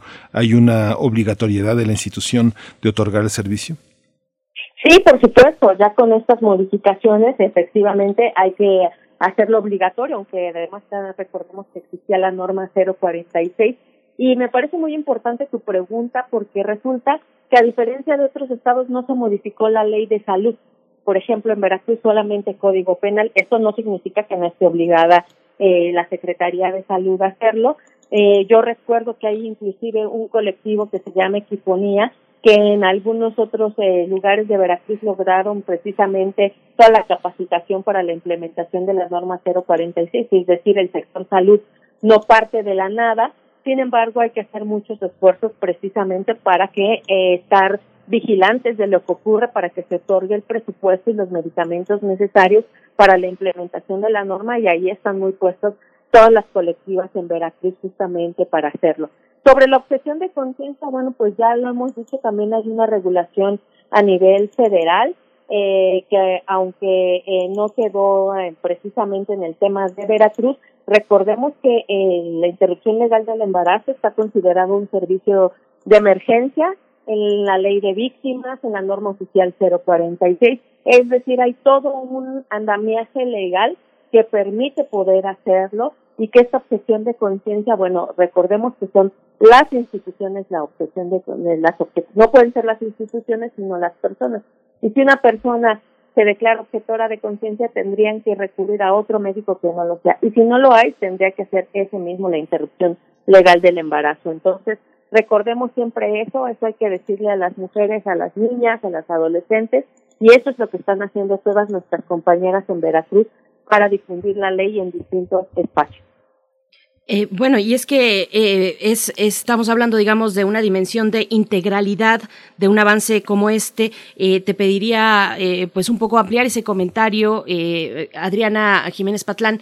Te pediría pensarlo, digamos, en, términos de qué tendría que pasar en el Estado para que las personas gestantes, las mujeres en el Estado y las niñas tuvieran ese acceso a plenitud de este derecho que hoy se quita del código del código penal. ¿cómo, ¿Cómo está la cuestión para que sea precisamente algo integral de lo que se pueda eh, acceder? Bueno, eh, de una manera integral es precisamente que se dé toda la consejería necesaria, no solamente sobre el tema de la interrupción legal del embarazo, sino posteriormente todo el tema de la consejería para alguna cuestión de métodos anticonceptivos, despertarle no solamente la interrupción, sino algunas otras cuestiones. Y bueno, la integralidad también tiene que ver con que pudiera darse además en todo el estado de Veracruz, porque está ocurriendo en Oaxaca, que solamente en la capital se está brindando el servicio. Estamos también frente a servicios de salud colapsados y la integralidad tiene que ver también que las mujeres no tendrían que viajar de una región hasta el centro, hasta la capital de Veracruz para poder acceder a este servicio. También eso tiene que ver cómo se hace la implementación y la integralidad de la ley en Veracruz. Sí, pues muchísimas gracias Adriana eh, Jiménez Patlán. Eh, si quieres agregar algún comentario final antes de despedirnos, eh, pues te lo agradecería una, una conclusión. Bueno, pues la verdad es que con este cuarto estado no podemos decir que es el puerto de llegada, sino justamente es el comienzo. Faltan otros 28 estados en todo el país, precisamente. Ahí sigue todo el movimiento feminista empujando que esto suceda en otros lugares y bueno, decir que eso, que falta todavía verificar la implementación de los cuatro estados en donde está para lograr el pleno acceso a este derecho de las mujeres. Y muchas gracias siempre por la invitación. Al contrario, Adriana Jiménez Patlán, muchas gracias por, por estar aquí, por darnos este, esta posibilidad del seguimiento de lo que ocurre ahora en Veracruz, pero también acercarnos a los matices de cómo se va implementando en otros estados como Oaxaca y como Hidalgo. Gracias, Adriana Jiménez Patlán, directora de DDCER y también de Derechos Sexuales y Reproductivos y Violencias en Equidad de Género, Ciudadanía, Trabajo y Familia AC. Adriana, muchas gracias. Gracias a ustedes. Buen día. Gracias. Buen día. Pues vamos a ir con música, vamos a hacer esta pausa con, de, con Aina, Sí yo soy.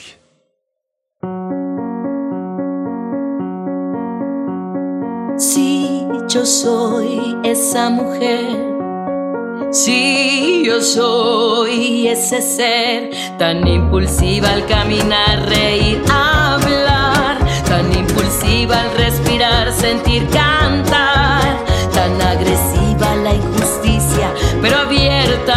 transformar y meditar. Si yo soy esa pasión, si yo vivo intensa, pero a veces se me sale de control. Cuando los huesos se me rompen, igual que el corazón. Si yo soy esa mujer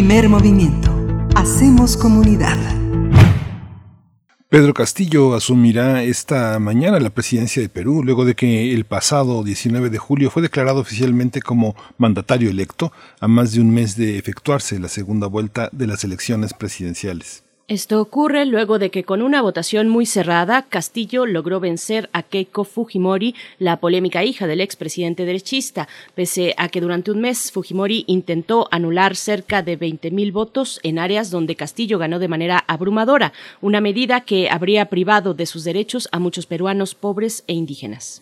Poco antes de que las autoridades declararan a Castillo como el presidente electo, Keiko Fujimori dijo en un discurso televisado que reconocería los resultados por respeto a la ley. Sin embargo, calificó la proclamación de su contrincante como ilegítima e insistió en que el partido de Castillo le había robado miles de votos.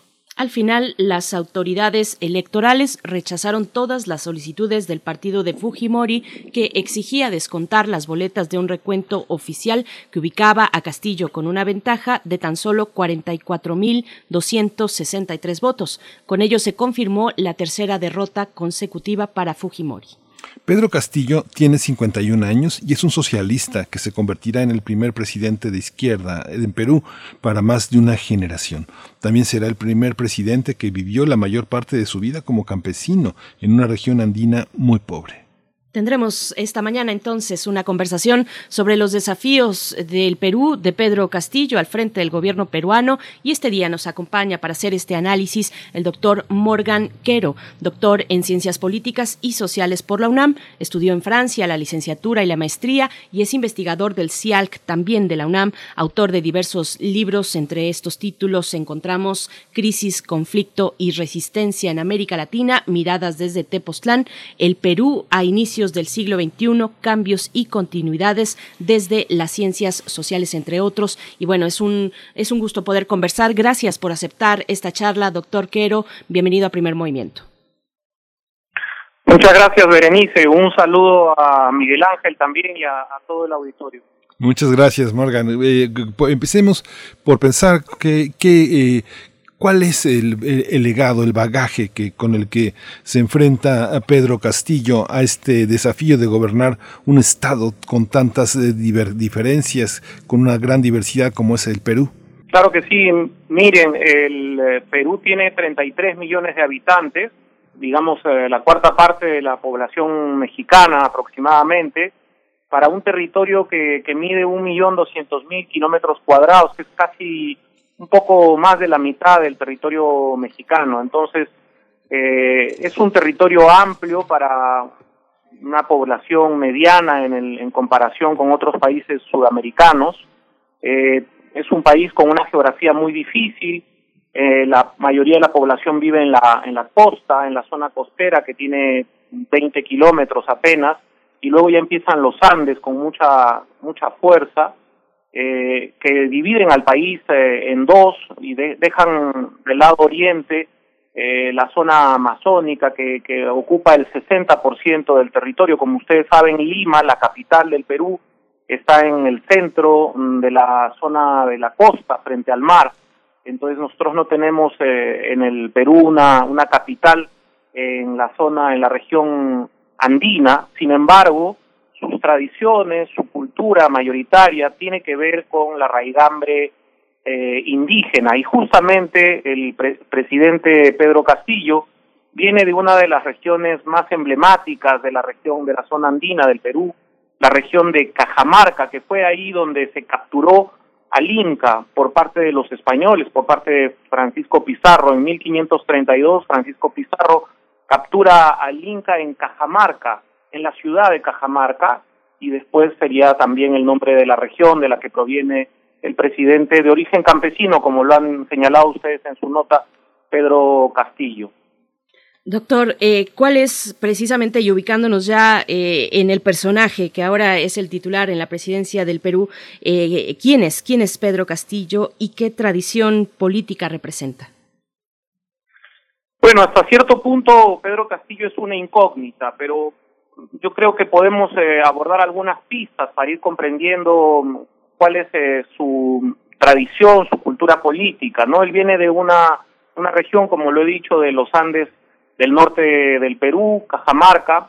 Él fue rondero en su juventud, es decir, que estaba asociado a las patrullas comunitarias, a las rondas campesinas que eh, buscaban eh, impartir vigilancia, ciertos aspectos relacionados con una justicia comunitaria básica para mantener la cohesión social en esa en esa región, de la que proviene la tradición eh, de las rondas campesinas que se originan en los años 70 después de la reforma agraria que vivió el Perú al inicio de los 70 con el presidente militar de izquierda Velasco Alvarado, un presidente muy muy importante para para la historia del Perú en términos de, de la nacionalización de, de, la de, los eh, de la producción nacional en, en general de los recursos naturales y por supuesto del impulso a la reforma agraria.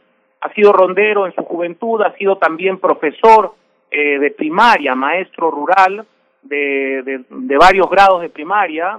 Eh, estos profesores multigrados que se dan en las zonas campesinas justamente en su en su región y también ha sido militante de un partido político no tan vinculado a la izquierda, el Partido Perú Posible, que fue el partido que, que inventó el presidente Alejandro Toledo, presidente entre el año 2001 y el año 2006.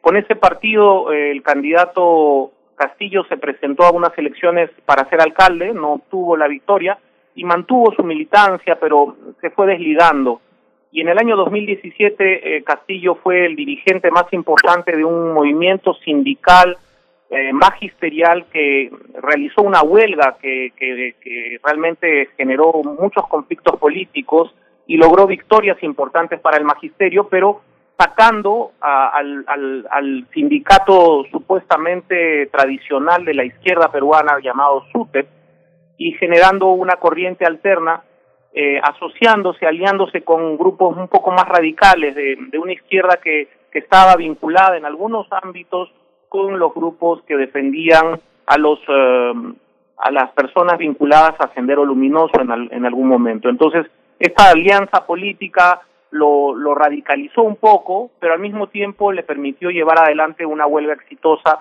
que terminó con una, un aumento de, de los saberes para los, para los maestros. Y en el año 2019, 2020, se acercó a un partido de izquierda justamente por estas alianzas que él estaba haciendo, un partido un poco más radical también de izquierda de la región Junín del centro del Perú, un, país, un partido más bien regionalista que se llama Perú Libre, y eh, esta alianza le permitió ser candidato presidencial en estas elecciones del 2021. Él inició con un nivel, digamos, de popularidad muy bajo o de intención de voto muy bajo, no aparecía en las encuestas, incluso hasta al inicio de, eh, de, digamos, del proceso electoral, él no figuraba en ninguna encuesta, y poco a poco empezó con un 2%, y ya una semana antes de la primera vuelta, el 11 de abril, empezó a subir, se detectó una subida, ya no se podían publicar las encuestas, y eh, surgió este terremoto político, este nuevo tsunami que en el Perú se, produce habitualmente, ya se había producido con Fujimori en el año 90, eh, en que sorprendentemente llega un candidato que es desconocido eh, eh, para el mundo político habitual, digamos, en, la, en el sistema político peruano y obtuvo 18% de la votación en primera vuelta en una elección que tuvo poca participación en comparación con otras por la crisis de la pandemia especialmente, ¿no? Doctor Morganquero, también está este, este primer, eh, esta primera intención de los Estados Unidos también de alinear al gobierno eh, de Pedro Castillo en el tema de Nicaragua y eh, Cuba, eh, ¿cómo, cómo, lo, cómo, lo, ¿cómo lo observa? Nicaragua, Cuba y Venezuela, que es lo que se le pide desde Estados Unidos que se pronuncie. ¿Cómo es eh, Perú en este momento frente a estos escenarios? Bueno, el presidente Castillo todavía no ha definido una línea de política exterior. En estos momentos está preparándose para asumir el, cargo, juramentarlo ante el Congreso en las próximas horas y, y ahí se escuchará su primer mensaje a la nación, eh, algunos elementos seguramente de su plan de gobierno, pero no necesariamente se va a definir una política exterior. Entonces eso se irá viendo. Eh, sin embargo, hay sectores que dentro de la alianza que lo han, digamos, de la alianza política con el grupo de Perú Libre que lo ha impulsado a, ser candidato eh, y que lo ha ayudado en términos de la organización partidaria básica, eh, pro, probablemente hay sectores que quieren, digamos, reivindicar, ¿no? Un discurso más relacionado a, a lo que significa esta tradición latinoamericana de defensa eh, de Cuba o, de los procesos que hemos vivido en la región sudamericana, sobre todo en, en Bolivia con Evo Morales o en Ecuador con Rafael Correa y en Venezuela, por supuesto, con, con Hugo Chávez. Pero eso todavía está por verse, está por definirse. No, no, no, no tendríamos por ahora una, una respuesta clara sobre, sobre ese derrotero, ¿no? Doctor, ¿cómo, ¿cómo queda también, hablando de la política interna del Perú, cómo queda la configuración política institucional, el Congreso, la oposición, cómo queda la derecha fujimorista con, con, este, pues, con estos resultados ya electorales? Bueno, hay un reto muy grande que tiene que ver con la gobernabilidad democrática y eh, lo que en el Perú se denomina el equilibrio de poderes que paradójicamente implica asumir eh, las reglas eh, del Parlamento eh, dentro del de sistema constitucional, ¿no? Los pesos y contrapesos políticos en el Perú, a pesar de ser un régimen presidencial, incluyen, incorporan tradiciones parlamentarias europeas muy curiosas para, para un régimen presidencialista implican la posibilidad de que el Congreso pueda vacar al presidente de la República por incapacidad moral, un concepto que es poco claro en términos constitucionales, pero que se ha utilizado en los últimos años para amenazar de vacancia al presidente Kuczynski. Finalmente el presidente Kuczynski tuvo que renunciar y luego vacar al presidente Vizcarra el 9 de noviembre del año pasado. Entonces, estas circunstancias implican un reto muy fuerte para cualquier presidente que no, tiene, no tenga la mayoría en el Congreso. Y en estos momentos el, eh, el, el, el, presidente Castillo no tiene mayoría en el Congreso y eso lo coloca en una posición de, de, de gran vulnerabilidad, vamos a decir así. El sábado y el domingo hubo muchos, eh, muchas perspectivas, muchas negociaciones en el Congreso para lograr definir cuál sería la, la presidencia del Congreso, eh, la mayoría en el Congreso, y el lunes eh, se generó una coalición liderada por un grupo que no tenía que ver con eh, Perú Libre, con el partido que ha llevado adelante al presidente Castillo, eh, sino con una coalición de otros grupos políticos más moderados, de centro derecha, que lograron afianzar una mayoría, ¿no? Y se dejó de lado a la extrema derecha y los fujimoristas han apoyado esa, esa elección con sus votos, eh, pero no han participado y no están incorporados en la mesa directiva del Congreso. Sin embargo, van a ser un actor importante y relevante y en cualquier escenario eh, hay mucha incertidumbre en términos de la tradicional conflictividad vía política peruana eh, en relación a esta a esta a este escenario político por supuesto que tiene que ver con las, las, eh, las propias definiciones que irá tomando en su momento el presidente Castillo, ¿no? Hay una hay una visión de Castillo como un hombre que pueda hacer eh, pueda hacer ajustes con el con el pasado. Es un hombre que mira hacia atrás. El sentido de la justicia que él puede retomar eh, implica las figuras del pasado y el doloroso pasado con, la, con, todo este movimiento que todavía per persiste en algunos eh, en, en, la memoria que fue Sendero Luminoso. Hay una, hay una visión sobre estas, eh, estas dicotomías, estas enormes diversidades que hay con el pasado peruano. Sí, Miguel Ángel, en efecto, siempre, siempre es un, es un tema doloroso para, para el Perú pero también de mucho riesgo político. Eh, Sendero Luminoso generó a través de sus actos terroristas cerca de 69 mil muertos en la década de los 80 y buena parte de los 90. Eh, Pedro Castillo conoce bien esta, esta historia y yo creo que no hay que vincularlo a, esta, a este pasado peruano. Yo creo que justamente hay que buscar construir un escenario que permita integrar lo que la expresión popular denomina eh, una nación de todas las sangres, es decir, eh, en donde puedan estar representados todos los eh, grupos étnicos que conviven en un país tan diverso, tan rico como, como el Perú, en donde hay tanta complejidad social y, por supuesto, tantas desigualdades. Entonces, creo que el presidente Castillo está orientado a, luchar contra las desigualdades que, se han digamos, manifestado de manera más dolorosa todavía con estos cerca de 200.000 mil muertos que ha producido eh, la pandemia en el, en el caso peruano.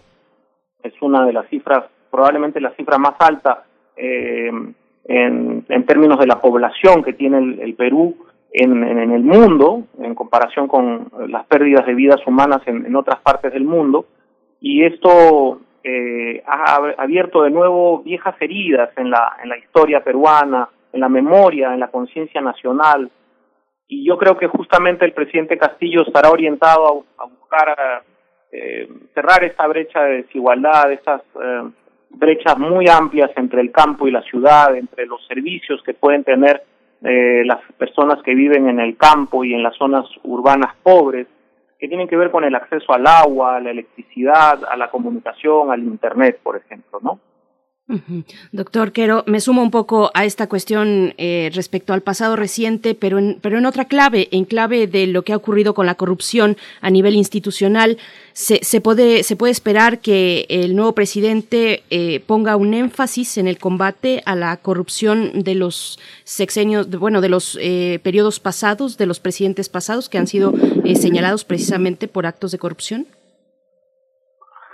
Sí, es una de las razones por las cuales seguramente Pedro Castillo fue, digamos, eh, lanzado por, por el electorado como, como una figura relevante fue justamente porque se le veía como un hombre sin un vínculo directo con estos grupos que estuvieron manejando el poder político y económico y, y eventualmente los los temas asociados a la, a la corrupción, como usted lo menciona, ¿no? Un hombre que no tenía esas responsabilidades o estos eh, eh, estos eh, estas cargas del pasado se veía como un hombre más más ligero frente a la responsabilidad.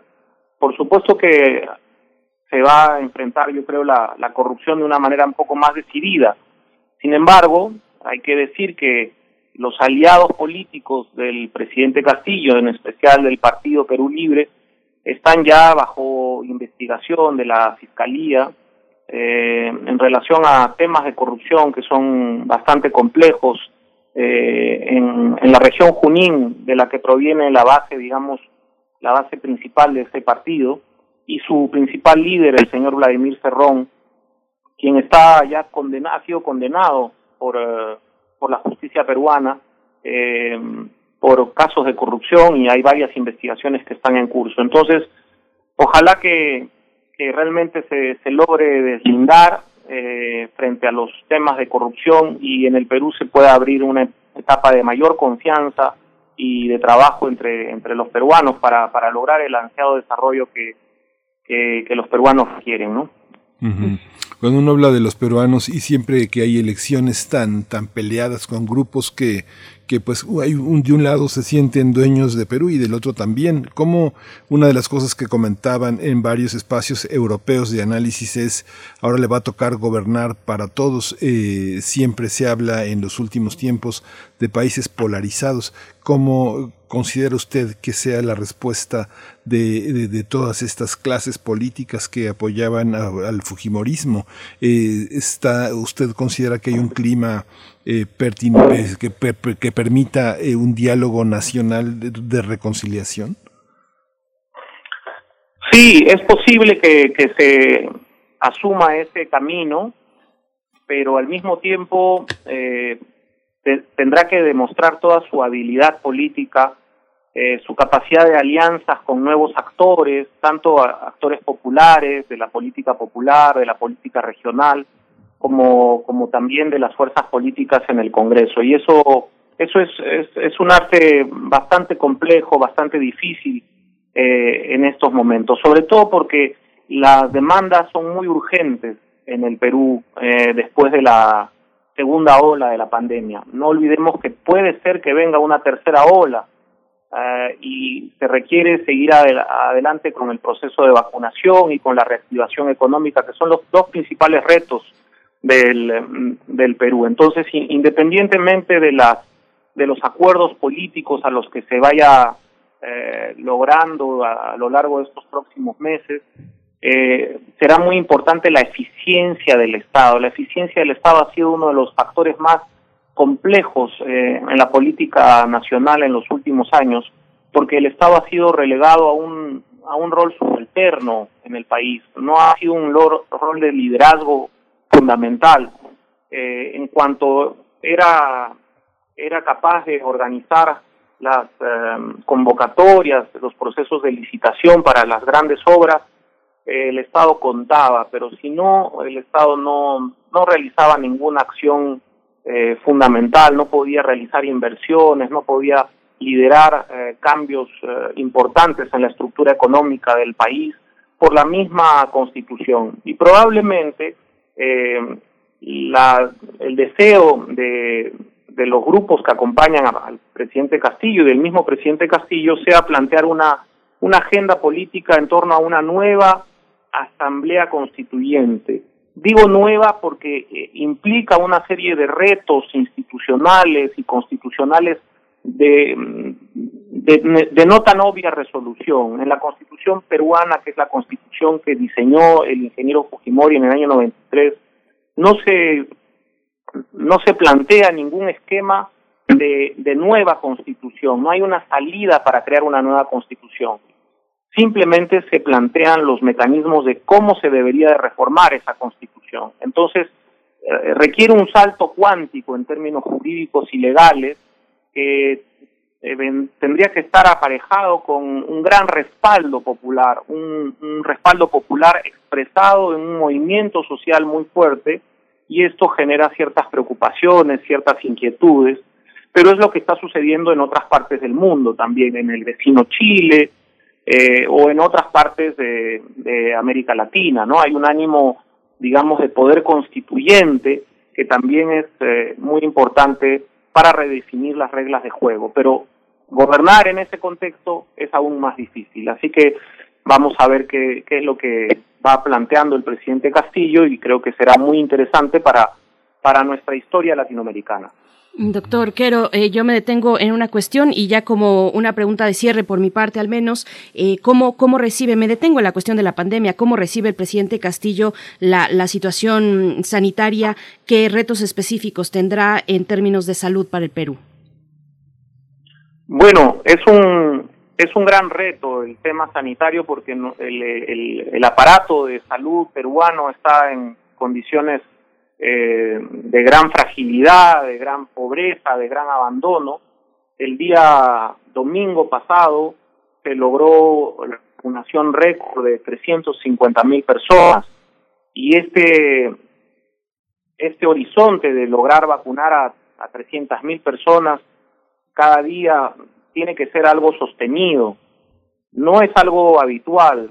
Eh, la anterior cifra que tenía el gobierno del presidente Sagasti, el presidente saliente y de su ministro de Salud, Oscar Ugarte, era de 220 mil. Y por eso esta cifra de 350 mil personas vacunadas eh, era muy importante. Y vamos a ver si el nuevo equipo de gobierno en el sector salud puede eh, sostener este esfuerzo, requiere una capacidad logística, una precisión en la organización y un impulso desde las más altas esferas del gobierno y un vínculo permanente con la población para que la población pueda participar alegremente en estos eh, procesos de vacunación eh, que se están llevando adelante. La pandemia ha descendido de manera muy importante en estos últimos meses. El pico de la pandemia se dio entre marzo y abril, que fue justamente el momento de la primera vuelta electoral en el Perú, el 11 de abril, y, fue mm, paradójicamente un momento muy duro para, para la sociedad peruana por la cantidad de, de víctimas mortales a causa de la pandemia y también de, de, gran cantidad de personas infectadas por el, el coronavirus. Así que eh, ese será todo un reto para el nuevo gobierno en términos de organización, de logística, de coordinación con los gobiernos regionales para que los gobiernos regionales pongan a disposición de las de las regiones más apartadas del país la, los procesos de vacunación para las comunidades campesinas, las comunidades indígenas que, que, pueblan eh, el Perú y seguramente también tendrá que ver con la posibilidad de tener recursos para seguir eh, vacunando en zonas eh, difíciles, agrestes, de difícil acceso para, para las, los equipos de vacunación. Sí, pues doctor Morganquero, muchas gracias, muchas gracias por esta por esta mañana, por este análisis tan amplio y, de, tanta, de tanta hondura. Doctor Morganquero, doctor en Ciencias Políticas y Sociales por la UNAM, eh, eh, eh, estudió, es investigador de nuestro CIALC UNAM y autor de varios libros sobre nuestra América Latina y sobre el país. Muchas gracias, Morgan. Muchas gracias a ustedes, Miguel Ángel y Berenice. Un saludo a todo el auditorio de Radio UNAM. Gracias. hasta pronto. Doctor Quero, pues ahí está este análisis sobre los desafíos para el Perú, ahora con la presidencia de Pedro Castillo al frente, ya resuelta esta cuestión que vaya que se llevó mucho tiempo y mucho esfuerzo en medio de una pandemia, tener esta, eh, este esclarecimiento de cómo quedarían las, los resultados electorales, pues bueno, Pedro Castillo al frente en la presidencia del Perú. Vamos a despedirnos ya de esta hora de la radio Nicolaita, nos vamos a ir al corte y regresamos con la poesía necesaria, con la mesa del día y también con el doctor Plinio Sosa para hablar de química, pero antes nos despedimos con música a cargo de Carmelo Torres, este eh, acordeonista fabuloso que se une en esta canción con los Toscos, que se titula, se titula esta canción Antropología.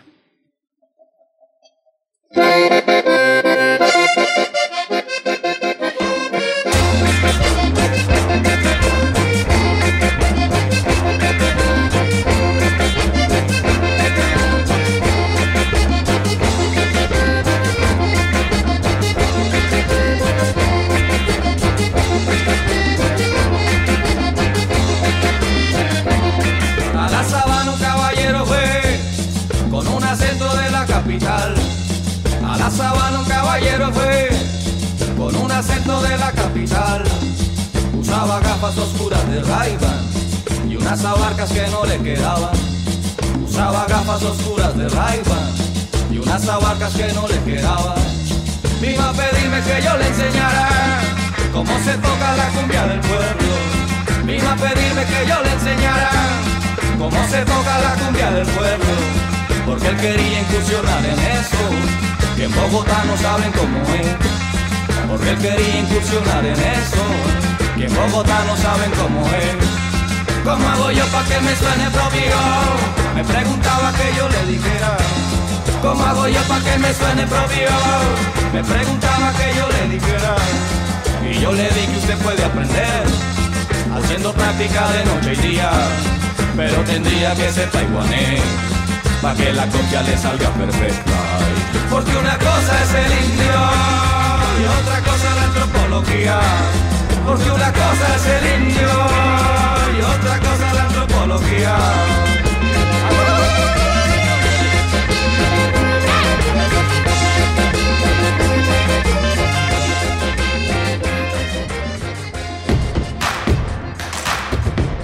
Encuentra la música de primer movimiento día a día en el Spotify de Radio UNAM y agréganos a tus favoritos.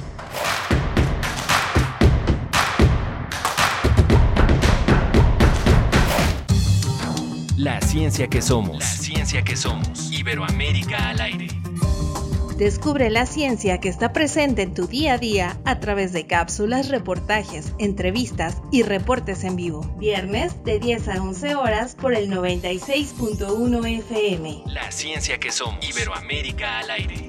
una coproducción de Radio UNAM y las direcciones de divulgación de la ciencia y de las humanidades. ¿De qué estás hecho México? Recuerda la fuerza de la gente que te fundó. En ti está el espíritu de la lucha, no por elección, sino por consecuencia. No elegimos ser guerreros. La adversidad nos hizo herederos de mujeres guerreras, de filósofos, ingenieros y emprendedores. En nosotros no cabe la derrota. Hoy más que nunca México, recuerda de qué estás hecho. Fuerza por México. Síguenos en redes sociales. Encuéntranos en Facebook como Primer Movimiento y en Twitter como arroba PMovimiento. Hagamos comunidad.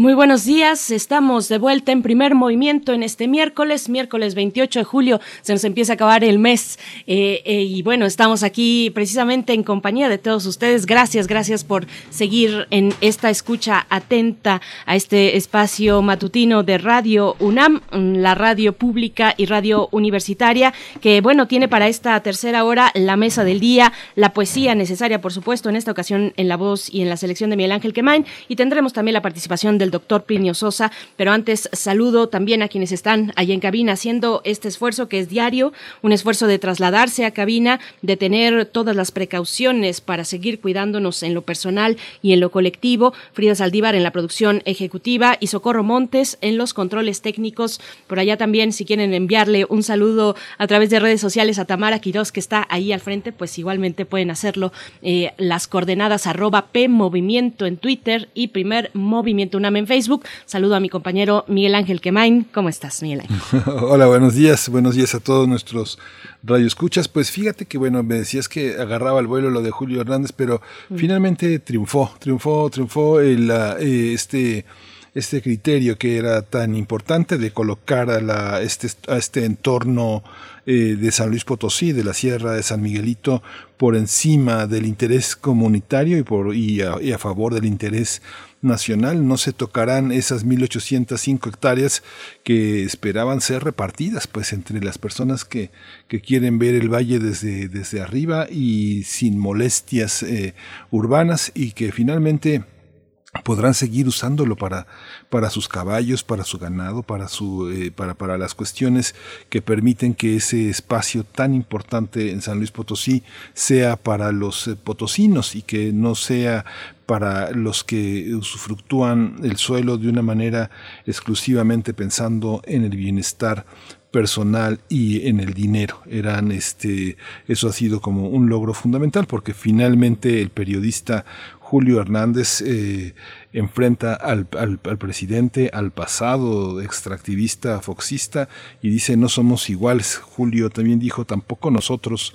Hay muchos periodistas que no somos iguales y que este análisis que hace García Vilchis eh, tan inquisitorial por momentos eh, no, no, no, no tase a todos los periodistas con el mismo rasero y menos frente a cuestiones que son tan importantes para el país como el tema de la ecología, que obligó también a Víctor Toledo a decirle adiós a la cuarta transformación. Pienso que esto es necesario rectificar, es lo de todos los días. Así que pues fue un, una buena mañana para, para el país.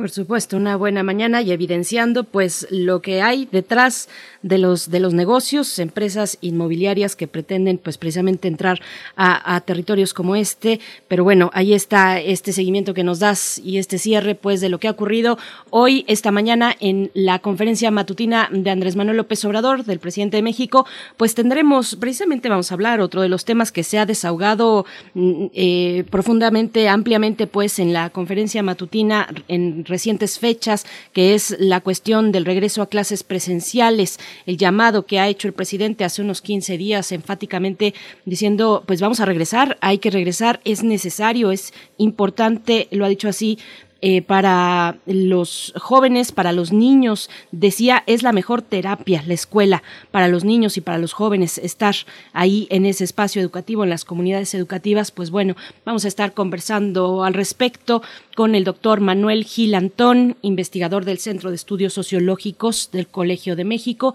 especialista en sociología de la educación y también eh, en la voz eh, y el análisis que tendremos en la mesa con el doctor Sebastián Pla, doctor en pedagogía por la UNAM, investigador del ISUE y profesor de la Facultad de Filosofía y Letras también de la UNAM. Así es que bueno, muy interesante lo que se viene para la mesa de esta mañana. Les invitamos a, a participar, todos tenemos algo que decir y es polémico el tema del regreso a las clases. Hay quien dice ya es urgente, es necesario, hagámoslo con los las medidas, perdón, sanitarias necesarias y más allá, no escatimemos, eh, no escatimemos en esfuerzos, pero regresemos a clases y hay otros que dicen no, todavía no estamos preparados. En fin, ¿cuál es su eh, opinión al respecto? Cuéntenos en redes sociales, arroba P, Movimiento en Twitter, Primer Movimiento UNAM en Facebook.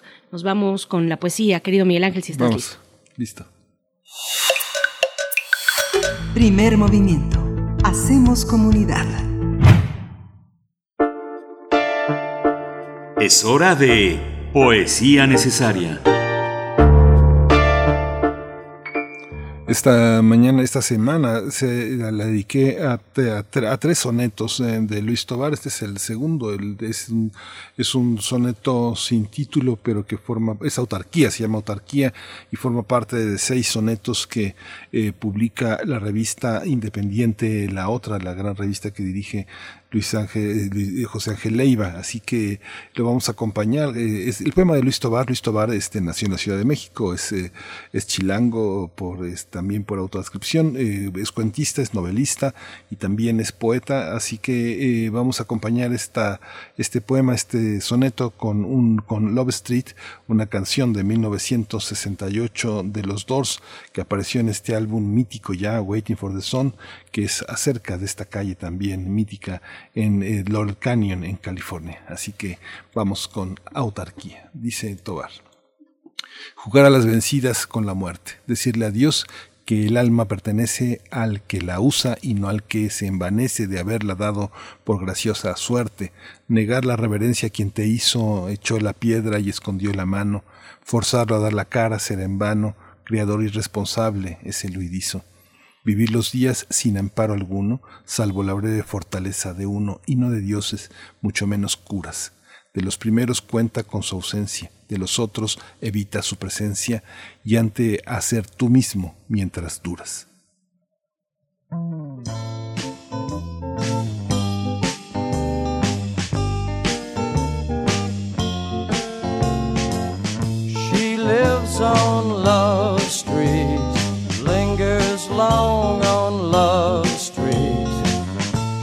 Has a house and garden. I would like to see what happens.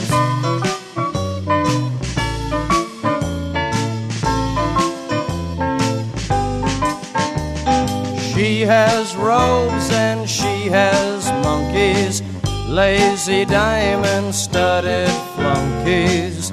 She has wisdom and knows what do.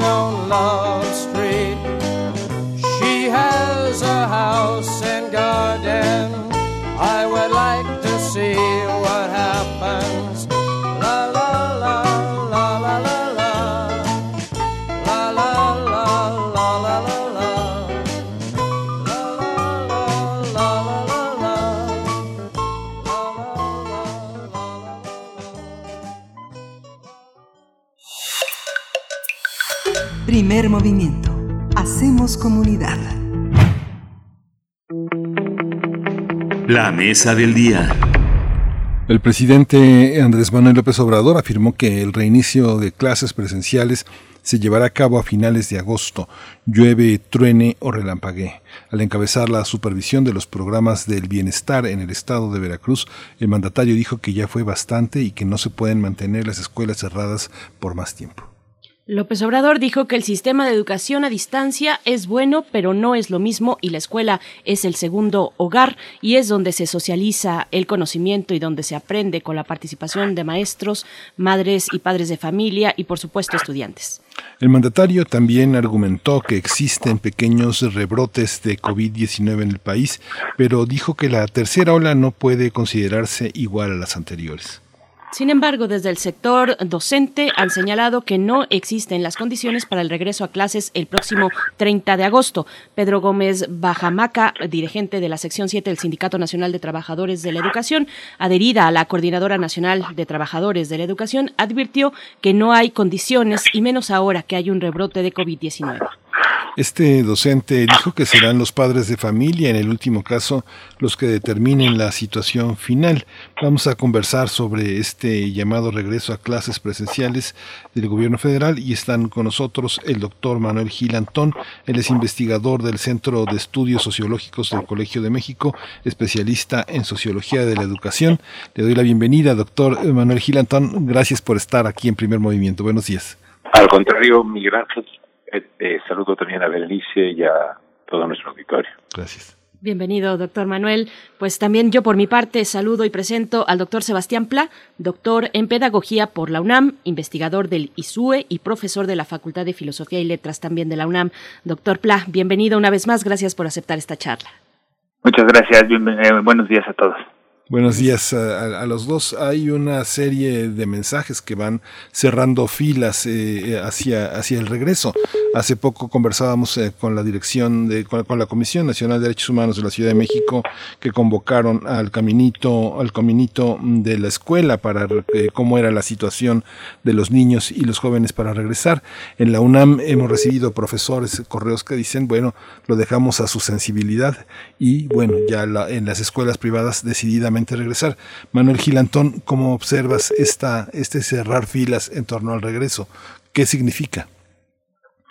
Yo creo, eh, además de saludar con mucho gusto a Sebastián, eh, que, tenemos que tener eh, una distinción entre lo que deseamos, entre lo que consideramos que sería lo mejor y lo que sería lo posible.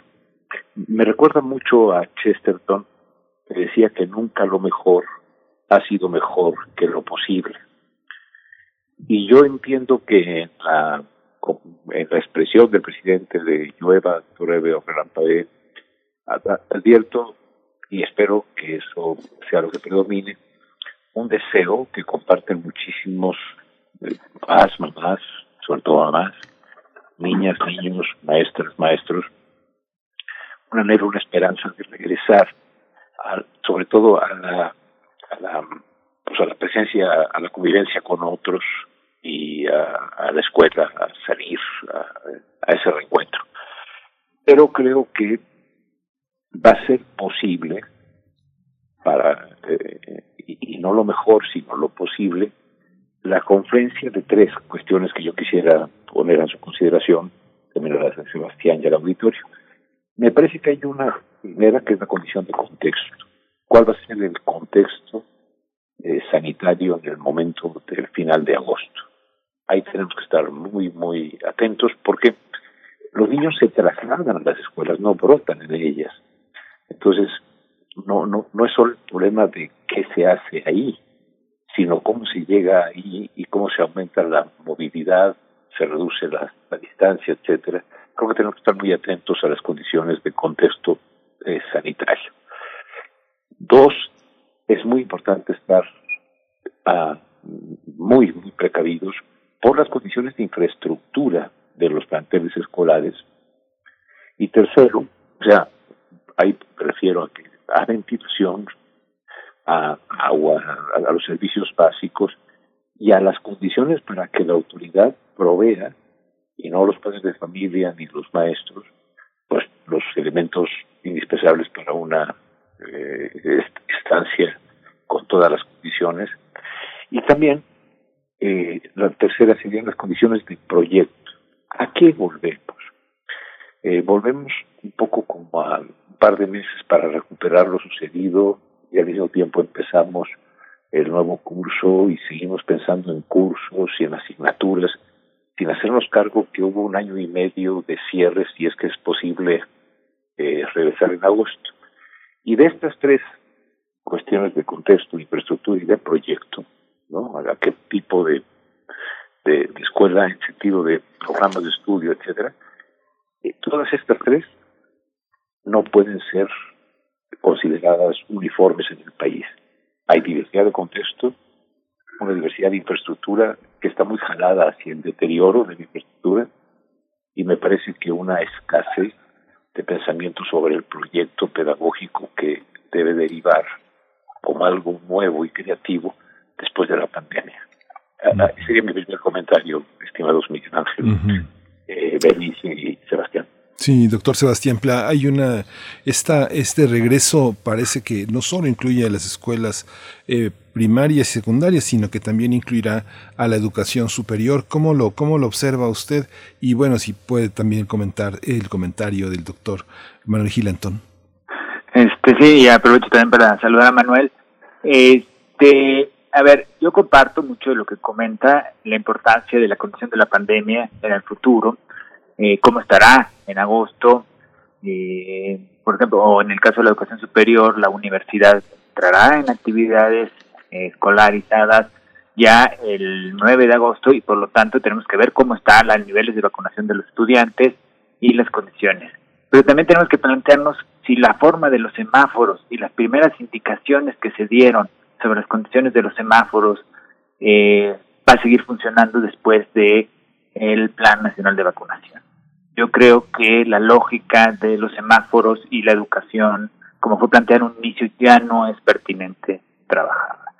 Creo también importante que eh, el asunto del trayecto, como menciona Manuel, creo que hay varios proyectos importantes que debería la propia Estado y el sistema educativo y la Secretaría de Educación Pública llevar a cabo.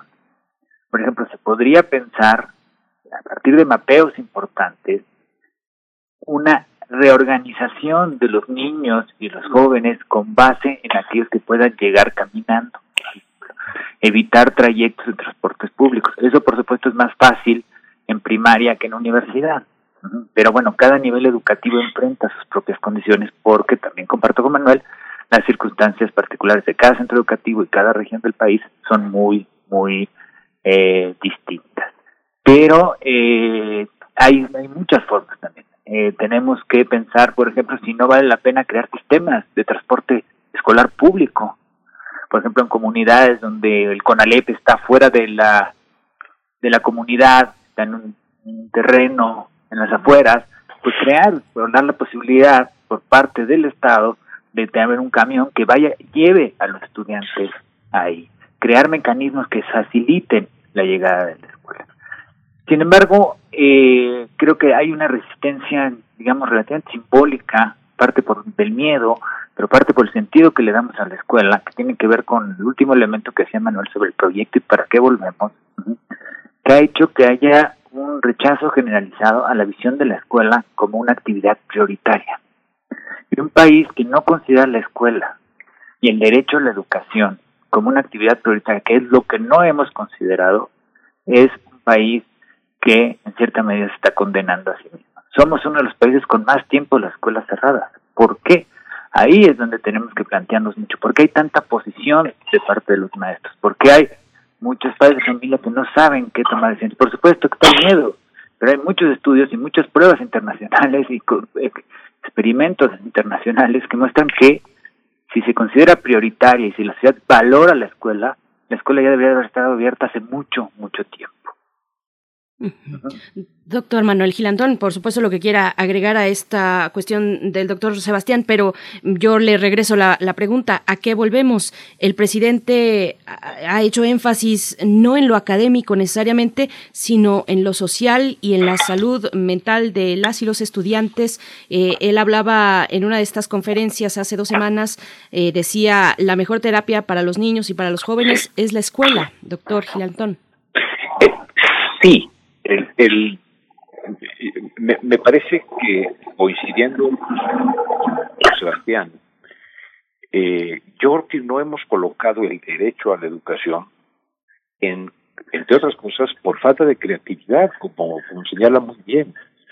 Estamos atados a concepciones tales como que yo tengo que ir a la escuela en que estoy inscrito, en vez de una reorganización para ir a la escuela en la que llego caminando lo cual reduce el riesgo de la movilidad. También eh, sabemos que el regreso va a ser, pues, se le llama híbrido porque va a tener, algunos van a poder ir tal, tal día a la escuela y otros otro y etcétera. ¿Por qué? Pues porque eh, nuestros salones no están diseñados para que haya una distancia y una ventilación. Pero también ahí nos falta, durante todo este tiempo que, como dice Sebastián, estuvo cerrada la escuela, ¿Qué se hizo para mejorar la infraestructura? ¿No? Les doy un ejemplo. El Colegio de México, que es una institución de mucho prestigio y eh, todos los que ustedes quieran y muy bella como arquitectura, tiene que modificar todo el sistema de sus ventanas, porque por el beneficio de la arquitectura las solo tiene ventilas.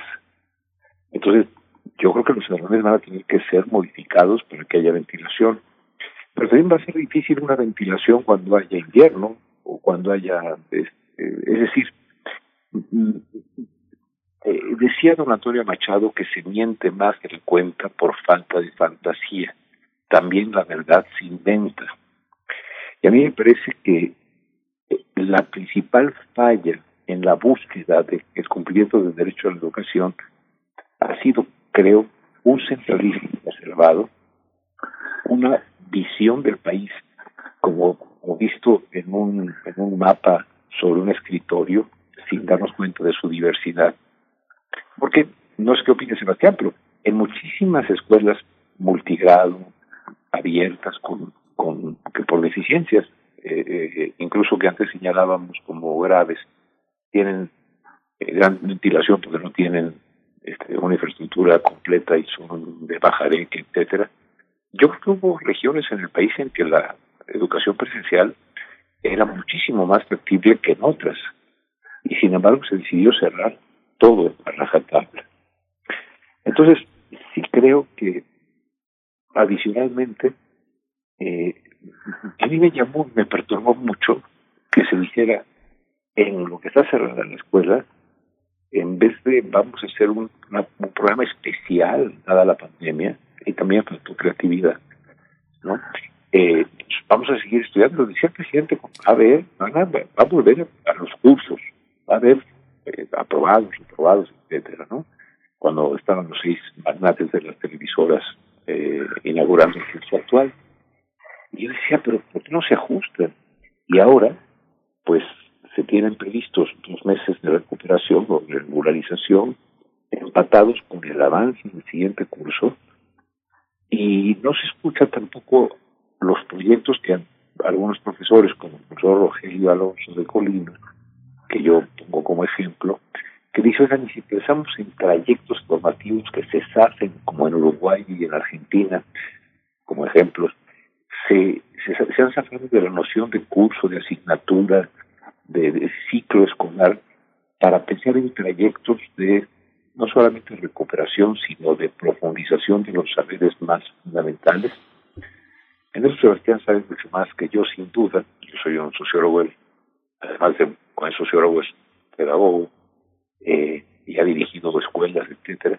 Yo creo que, no sé qué opina Sebastián, pero creo que nos ha faltado creatividad para poder hacer cumplir este derecho y el cierre de las escuelas creo que está asociado con el cierre de la imaginación, con el cierre de la des, con una visión descentralizada del país. Doctor Sebastián Pla, pues bueno, ahí está la cuestión de la creatividad. Nos ha faltado creatividad para hacer frente a esta situación ¿Qué, ejemplos tenemos a la mano? Porque, bueno, se han vertido, y no para esta situación, sino ya de tiempo atrás, en otras circunstancias y en otros países, eh, pues eh, ejemplos que podrían ser de, de interesante su exploración. Eh, fíjese que en una, en una junta escolar que yo pude presenciar, alguien mencionaba, por ejemplo, la idea de ciudad-escuela, de expandir los espacios eh, propios de una comunidad escolar hacia otros lugares más urbanos y convertir a la escuela, eh, a la ciudad en una escuela. ¿Qué decir de esta cuestión, la creatividad para hacer frente a, la situación y a la exigencia de, educativa en México? Comparto plenamente con la necesidad de repensar mucho la situación con base en lo que estamos enfrentando. Eh, cuando el presidente dice la escuela es una terapia, yo creo que tiene cierta razón y no del todo. O sea, la escuela no va a ser la, responsable de solucionar todos los problemas psicológicos o las dificultades emocionales de todas las personas. Si por un momento, si por este momento tiene que asumir ciertas responsabilidades, que las asuma y para eso tenemos que reestructurar toda la forma como están funcionando la escuela. Estamos en una lógica, como bien decía Manuel, centralista. Tenemos, digamos, estamos muy acostumbrados a hablar de los dinosaurios políticos, pero tenemos los dinosaurios institucionales, que son mastodónicos, como es la CEP, en donde mover una escuela en Campeche implica también moverla en, en Michoacán y también moverla en Coahuila, cuando en realidad eh, tendría que ser mucho más fragmentada la toma de decisiones políticas y eso permitiría el desarrollo de la creatividad. La este, ciudad de escuela va tanto al carácter de la ciudad educadora en su conjunto como la creación de espacios en torno a la escuela donde se puedan utilizar los espacios urbanos como escuela. Eso implica replantear el problema de la instalación escolar. Si tenemos una escuela pequeña, por ejemplo, o tenemos una escuela, digamos, o una grande, pero tenemos una comunidad en el entorno donde la gente llega caminando ¿ah? y hay un centro deportivo. Bueno, en este momento el centro deportivo se vuelve eh, eh, instalación escolar. Lo hemos hecho de manera particular, bien o mal, cuando ha habido terremotos. Hemos modificado las instalaciones escolares para poder tratar de arreglarlas. Muchas no se arreglaron, porque efectivamente hoy todo parece mostrar que no solo no se mejoraron las instalaciones escolares, sino que ha habido un deterioro importante de las instalaciones en muchas eh, escuelas de todos los niveles educativos. Entonces, la creatividad es central para poder, por lo menos, tres cosas. Una, modificar la idea de la instalación escolar. No solo en cuestión de ventilaciones, como ya bien decía Manuel, sino en la idea de edificio escolar y llevarlo a otros espacios. Dos, repensar para qué volvemos y los grados escolares. Perfectamente se pueden no solo hacer trayectos escolares, sino conjuntar grados. Hay experiencias eh, en otros países, por ejemplo, donde se unen a cuarto y quinto, ajá, se hacen un solo grado. Se eh, trabajan los contenidos de manera eh, conjunta. Y ahí tenemos un desarrollo de creatividad pedagógica muy importante que está ausente hoy en día y está ausente en todos los que estamos involucrados en el ámbito educativo, no solo en las autoridades, sino también en muchas eh, responsables también de la acción directa. Y tercer lugar, creo que falta creatividad en la forma en que vinculamos a la eh, escuela con la sociedad y la sociedad con la escuela. Y eso tiene que ver con un largo historia de autoritarismo y centralismo escolar, en donde ni los maestros, ni la sociedad toman como suya la escuela. Le pertenece al Estado, a la SEP, al, sistema, y si no modificamos esas formas de vivir y de apropiarnos de las escuelas, que nos ofrezcan espacios para la creatividad con base en nuestras condiciones contextuales, lo que vamos a enfrentar es seguir con la lógica prepandémica, la lógica escolar prepandémica, para responder a una nueva realidad que se parece poco a lo que necesitamos, tanto en los contenidos, tanto en las formas de relación, como tanto en las ideas de local o plantel escolar. toda la currícula que enfrentamos, que enfrentamos hoy, eh, contrasta con también con la currícula que nuevas eh, escuelas eh, proponen para nuevas profesiones y para un mercado que está directamente vinculado con procesos educativos. ¿Cómo, cómo conciben ustedes esta, esta parte también en la educación básica? no solo en la superior, de cómo enfrentan las escuelas privadas el regreso parece lo mismo, pero porque están muy constreñidas, muy, muy, a lo mejor la palabra no es acosadas por la política estatal y federal, pero cómo tendríamos que responder a las diferentes necesidades y a las y a los diferentes recursos que tienen cada, cada educando, porque pues sí hay una diferencia económica sustancial en quienes van a la escuela pública y quienes van a las escuelas privadas. Continuamos con usted ahora, eh, Sebastián Pla. Ah, este, sí. Eh, a ver, yo creo que pensar, depende de los niveles educativos. O sea, por supuesto, educación superior y la formación en una profesión está muy vinculada al mundo del trabajo. Pero no creo que esa sea la lógica que deba de predominar en primaria o secundaria. Ajá. Lo que tenemos que, a mi parecer, es ahora pensar qué es esa cultura común, tanto en conocimiento, desarrollo de habilidades, que todos los niños en tiempos de pandemia tienen que tener. Eso va desde desarrollo de habilidades básicas de lectura, escritura y matemáticas, por supuesto, pero también conocimientos sobre lo social, sobre la ciencia, sobre un, o sea, recuperar mucho ese conocimiento que se ha perdido en las estructuras curriculares contemporáneas. Esto nos permitiría tener y recuperar este saber mínimo común, que es en el que nos tenemos que centrar, para que ya después en otros niveles dependiendo si son, por ejemplo, bivalentes en educación medio superior, para salidas al mundo del trabajo profesional o técnico, o en la educación superior, ya puntualizarlas en relación más directa al mercado de trabajo. Pero justo la educación básica, especialmente, y buena parte de la educación media, tiene que este, estar pensada bajo la construcción de lo común y no lo particular o específico de lo económico. Y eso también va para la educación privada la educación preescolar o la secundaria privada no están tampoco pensando en directamente aquellos trabajos del futuro que quién sabe cuáles van a ser, sino en la construcción de una cultura y un conocimiento común que le permita también enfrentar todas las pluralidades, todas las incertidumbres, todas las posibilidades del futuro. Manuel, si le agregamos a esta discusión también el tema de los, eh, de, los padres, ¿qué tanta autoridad tienen los padres en tomar decisiones sobre un bien superior que son sus hijos? O sea, los hijos, en el fondo, eh, en términos filosóficos, están más allá de sus padres, son un interés supremo de la nación. ¿Cómo enfrentar esta, esta visión y padres sometidos a una política del trabajo a la que tienen que enfrentar con asistir o con quedarse en casa? Eh, sí, se señalas, Miguel asuntos muy, muy importantes.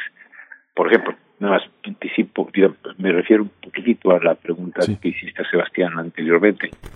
Eh, es hablar del sector público y del sector privado sin reconocer su profunda heterogeneidad también nos está ayudando a pensar muy bien. No es cierto, quizá del todo, que los estudiantes las niñas, niños, adolescentes o jóvenes que van a instituciones eh, privadas sean eh, ricos, tengan mejores condiciones económicas. Imaginen que ir a una universidad, eh, vamos a poner ese ejemplo, a una universidad que está a las afueras del metro y que tiene menos libros en su biblioteca que los que tenemos eh, Sebastián, yo, tú o Berenice, este, este, pues puede obedecer a que no hay espacio en las escuelas públicas como la UNAM y la UAM y entonces pues se va al, y, puede haber gente con mejor poder adquisitivo en la pública que en la privada. Hay escuelas privadas muy pequeñitas, muy baratas, que por razones ideológicas prefieren los padres. Es decir, a lo que llamaría yo es a una también a otra mirada heterogénea de lo público y de lo privado, así como en lo público pues hay el 40% de nuestras escuelas son multigrado, en fin, ¿no? Entonces, el, el, y, por otro lado también el presidente insiste en que llueva, truene o y volvemos a lo presencial en tal fecha, ¿no? Ok. Pero que es voluntario. pero que además ninguna profesora o profesor va a tener que ir si no lo, si no lo quiere. Entonces, yo creo que el, el, el, miedo, la falta de una claridad, eh, nos está haciendo mucho daño en materia educativa. Eh, desperdiciamos todos los espacios públicos en las ciudades y en las poblaciones en las que al aire libre podría haber habido actividades si hubiésemos roto con la idea de que todo mundo tiene que ir a dos, a, segundo A, que está en el salón fulano de tal calle y tal escuela, clave tal, eh, no pudimos romper con esa noción y por eso perdimos espacios educativos factibles que estaban a una o dos cuadras de, de los niños y de las niñas, ¿no?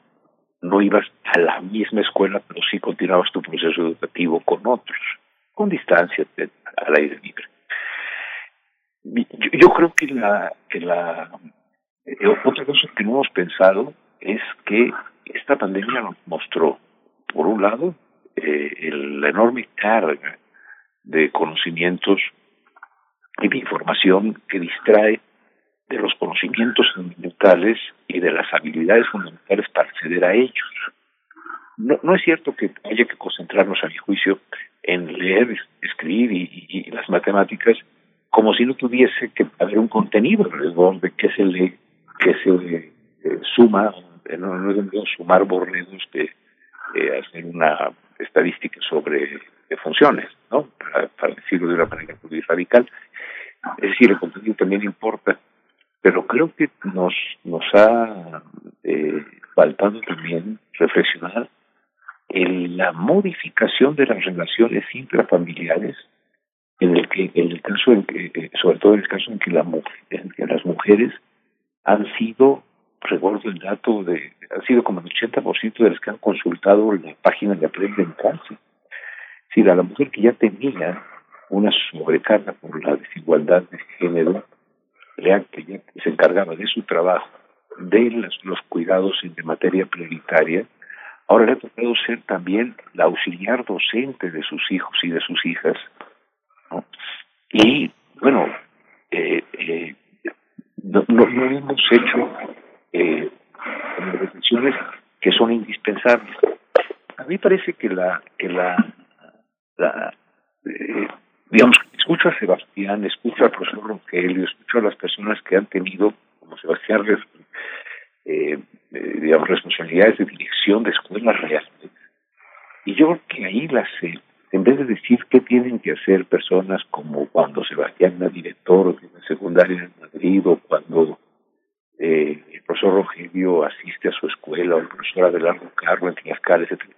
En vez de escuchar qué proponen esas comunidades escolares, la CEP, ese dinosaurio del que habla Sebastián, ese ogro pedagógico, pariente del ogro filantrópico del que hablaba Eugenio Paz, no escucha a Sebastián, no escucha a Rogelio, no escucha a no escucha a la maestra Pérez, a la maestra X, les da instrucciones desde el centro, como si desde el centro ese aparato que va a cumplir 100 años, que quizás tuvo mucho sentido cuando se creó para impulsar la educación pública, hoy probablemente la mejor forma de celebrar la SEP sería empezar a, a para generar un aparato muchísimo más ligero que coordine la educación y no se convierta como hasta ahora, junto con el enorme burocracia del sindicato, en los principales obstáculos para ser creativos, para generar libertad profesional, ¿no? Quisiera aportar ese, esa posibilidad de reflexión. Ya nos vamos acercando al cierre de, esta charla. Eh, doctor Sebastián Pla, además de sus conclusiones, le pediría, pues, un poco ya lo que nos comentaba el doctor Gil Antón, aquellos eh, aprendizajes, saberes que nos dejó el ciclo anterior.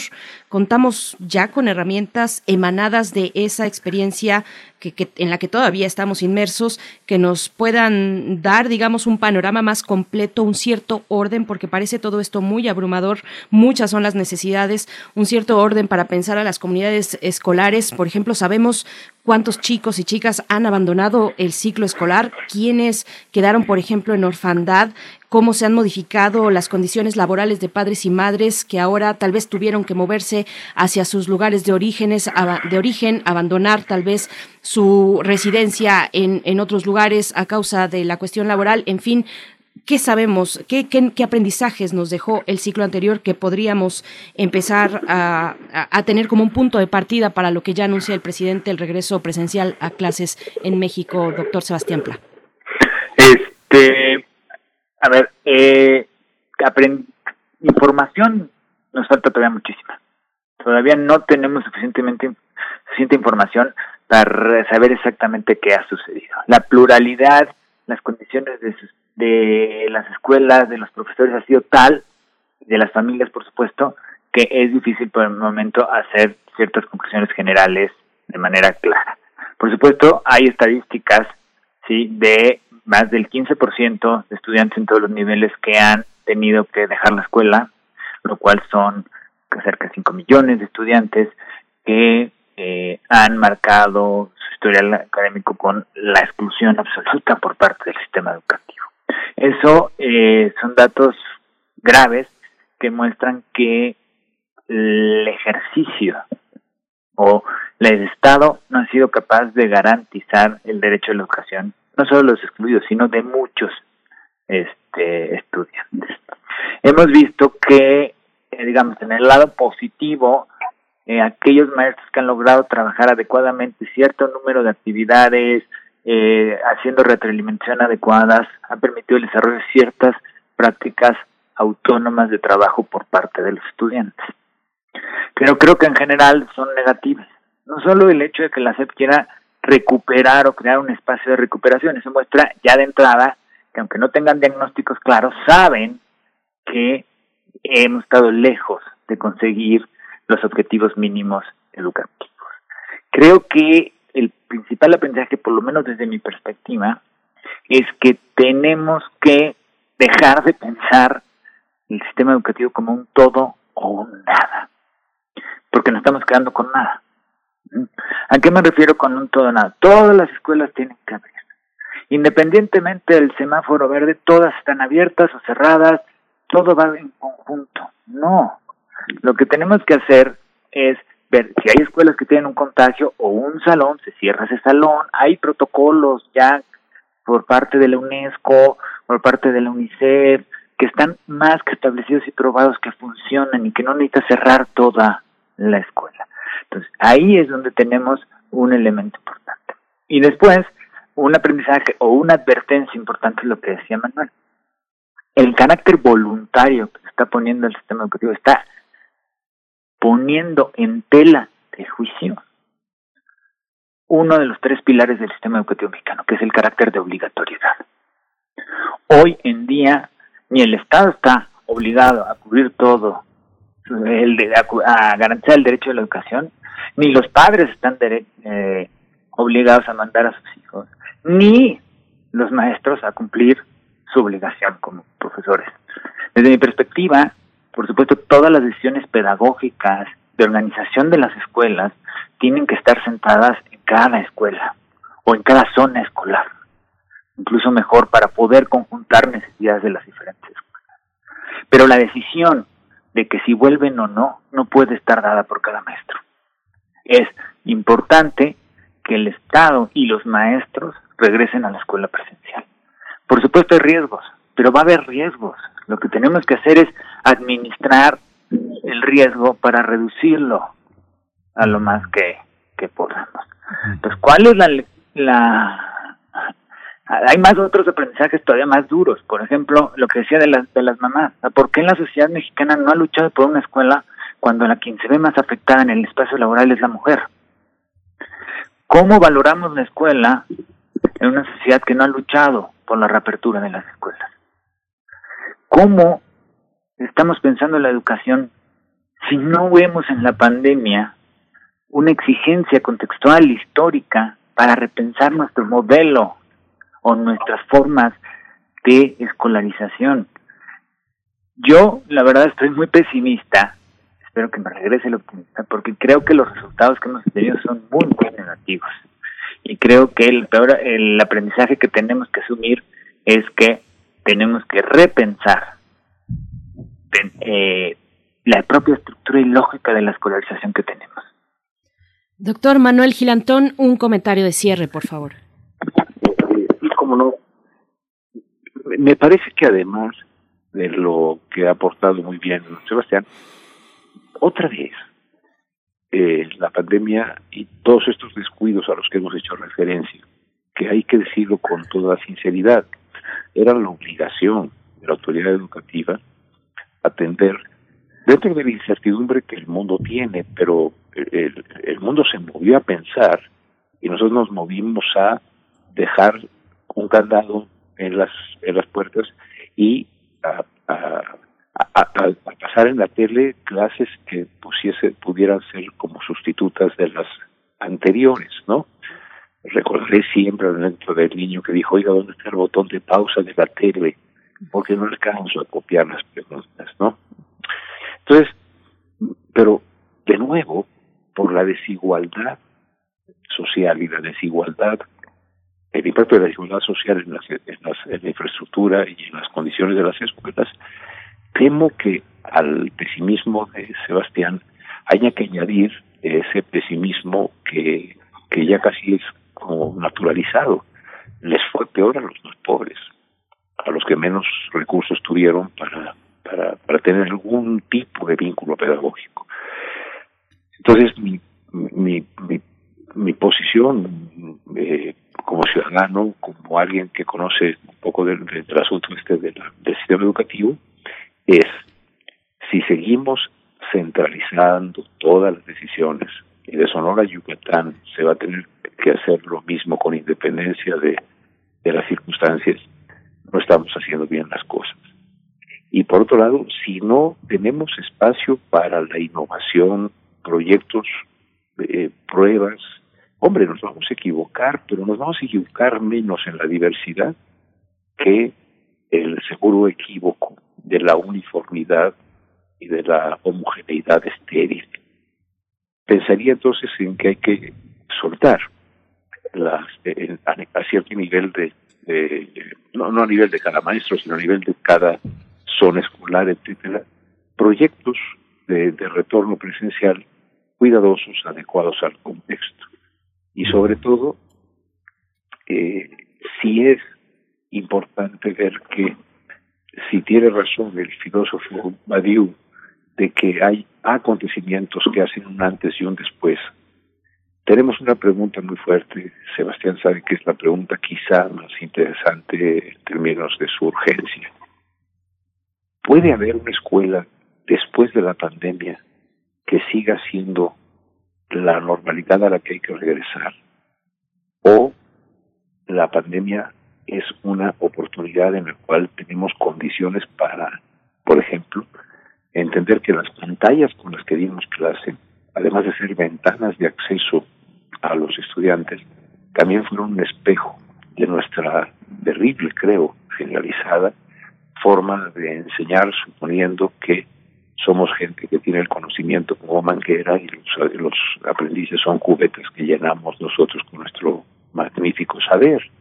Eso es lo peor educativamente que, que puede ocurrir. Pero nos vimos por primera vez en el espejo de las pantallas, eh, nos vimos en la encomienda de tareas al por mayor, en, fotos del niño sentado o la niña sentada frente a la tele que se mandaban la directora, que mandaba la supervisora, que mandaba a la nube y a la nube de la ignorancia y de la ignominia en vez de que se, se hicieran trabajos.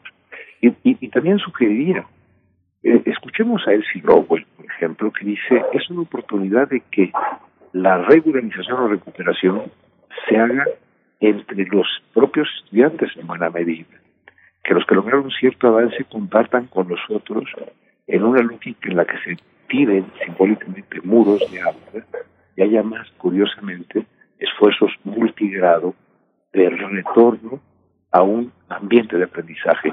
No retornemos a los grados, las asignaturas, la, la, enormidad de formatos administrativos inútiles que realmente roban el tiempo a la acción pedagógica, al aprendizaje y al reencuentro. Pues muchísimas gracias eh, a los dos, Manuel Girantón, muchas gracias por estar esta mañana. Yo creo que la, yo creo que la discusión continúa y tendremos que pensar en que el semáforo no condiciona el regreso. Doctor Sebastián Pla, doctor en pedagogía por la UNAM, también muchas gracias por estar esta mañana con nosotros. Muchas gracias. Gracias a ustedes. Gracias también. Saludos a todos. Gracias, Manuel. Gracias a ambos. Bien, pues eh, vamos, vamos eh, con el siguiente momento de este espacio para cerrar la transmisión de esta mañana con el doctor Plinio Sosa, un poco de química para todos. Primer movimiento. Hacemos comunidad. Química entre nosotros. Química para todos. Los anticongelantes, la danza y el equilibrio es el tema de esta mañana que expondrá para nosotros el doctor Plinio Sosa, académico de la Facultad de Química, divulgador científico y colaborador de Primer Movimiento. ¿Cómo estás, querido Plinio? Bienvenido y bueno, esperemos que muy repuesto después de las vacaciones. Claro, muy bien, Berenice, Miguel Ángel, buenos días. Buenos días, doctor. Buenos días. Sí, los anticongelantes, ¿no? los motores de combustión interna, como los automóviles, por ejemplo, generan mucho calor para evitar el sobrecalentamiento de ese motor, es necesario acoplarlo a un sistema de refrigeración, donde se tenga una sustancia que pueda absorber mucho calor, pero sin que aumente demasiado su temperatura, que tenga buena capacidad para absorber el calor. El agua es una de esas sustancias. Es un refrigerante por excelencia. Por eso se usa para apagar los incendios, porque absorbe mucho calor, y para bajar la fiebre cuando está uno enfermo. En general, el enfriamiento de los motores funciona de esta manera.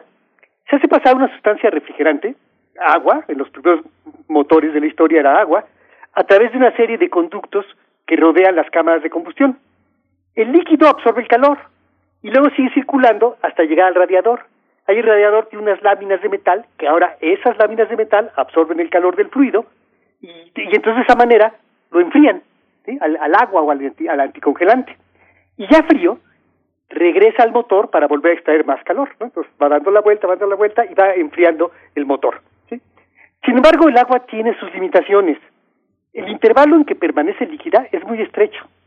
Y bueno, las temperaturas que se alcanzan en un motor pueden llegar a estar muy por arriba de los 100 grados centígrados. Y en países con un invierno demasiado severo, la temperatura ambiente puede llegar a estar fácilmente por debajo de los 0 grados centígrados. Bueno, pero si el agua solita no es líquida por debajo de los 0 grados ni por arriba de los 100, una mezcla de agua con alguna otra sustancia sí puede ser líquida en un intervalo más amplio de temperaturas. Los alcoholes, por ejemplo, pueden servir para formar este tipo de mezclas líquidas. Los alcoholes son unos compuestos orgánicos que se parecen de cierta manera al agua, porque tienen grupos hidroxilo. Los químicos representamos estos grupos con una O y una H. El etanol el alcohol que nos es más familiar, tiene un solo OH. Pero hay otros alcoholes que pueden tener dos o más OH. La glicerina, por ejemplo, tiene tres. Sin embargo, los más adecuados para formar estas mezclas anticongelantes son los que tienen dos, dos OH. Se llaman dioles. Y entre estos se encuentran dos, el etilenglicol y el propilenglicol. El etilenglicol es un líquido transparente, incoloro, ligeramente viscoso como el almíbar, y con un leve sabor dulce. ¿sí? Fue creado por el químico francés Charles Adolphe Wurtz en 1856. Su nombre deriva del griego glicos, que significa dulce, y se refiere precisamente a su dulzura, a su sabor dulce. Lo de etilén se refiere al número de carbonos en la cadena, que son dos. ¿sí? Y entonces, el principal problema con el etilenglicol es que es sumamente tóxico. ¿sí? Por eso, para poderlo distinguir y así evitar alguna intoxicación por accidente, la mayoría de las fórmulas comerciales incluyen algún colorante muy vistoso. Habitualmente es un verde o un amarillo fluorescente, muy, muy, muy vistoso. Un buen sustituto para el etilenglicol es el propilenglicol, que es considerablemente menos tóxico. Lo de propilén se refiere a que posee una cadena de tres carbonos, es decir, un poquito más grande que la del etilenglicol. Bueno, ¿cómo funciona a nivel, digamos, este molecular, no nanoscópico? Este, cuando dejamos destapado un frasco con agua, más tarde o más temprano, todo el agua se evapora. Sin embargo, si lo tapamos, el agua se queda ahí. Uno podría preguntarse, pues, ¿por qué no se evapora? En realidad sí se está evaporando. Lo que pasa es que también todo el tiempo se está condensando. ¿sí? Es un equilibrio dinámico. Por cada molécula que pasa del líquido al vapor, hay otra que pasa del vapor al líquido. Por eso el nivel del agua no desciende. Parece que no está pasando nada, pero sí que pasa. Es una danza interminable de moléculas que se evaporan y se condensan. Cuando una sustancia se derrite al alcanzar su temperatura de fusión, pasa exactamente lo mismo. Se establece un equilibrio entre las moléculas que pasan al estado líquido y las que regresan al estado sólido. Entonces, un lugar es donde, donde se forma el vapor y otro lugar donde cambia del líquido a sólido, donde se derrite. Cuando el agua se le agrega al anticongelante, el equilibrio se rompe. Cuando el, al agua se le agrega el anticongelante, el equilibrio se rompe. La proporción de moléculas de agua disminuye porque ahora están también las del anticongelante. Entonces, para restablecer el equilibrio, más moléculas de agua pasan al estado líquido. Es decir, si estoy abajo en la zona de, de la, de la condensación, allí este es se pasa del sólido al líquido. Y estoy arriba, en la parte de la ebullición, pasa del vapor al líquido, o sea, aumentan, ¿no? Para que aumente más la cantidad de agua en la parte líquida, ¿sí? Entonces, pero al pasar del sólido al líquido, requiere tomar energía de los alrededores. Entonces hace que se enfríe, toma calor de afuera y se enfría, ¿sí?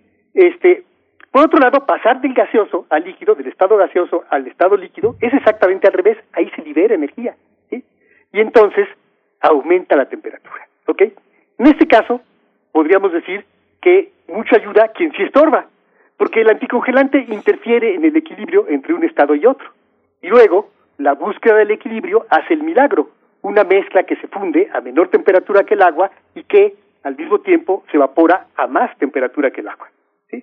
Bueno, una última reflexión.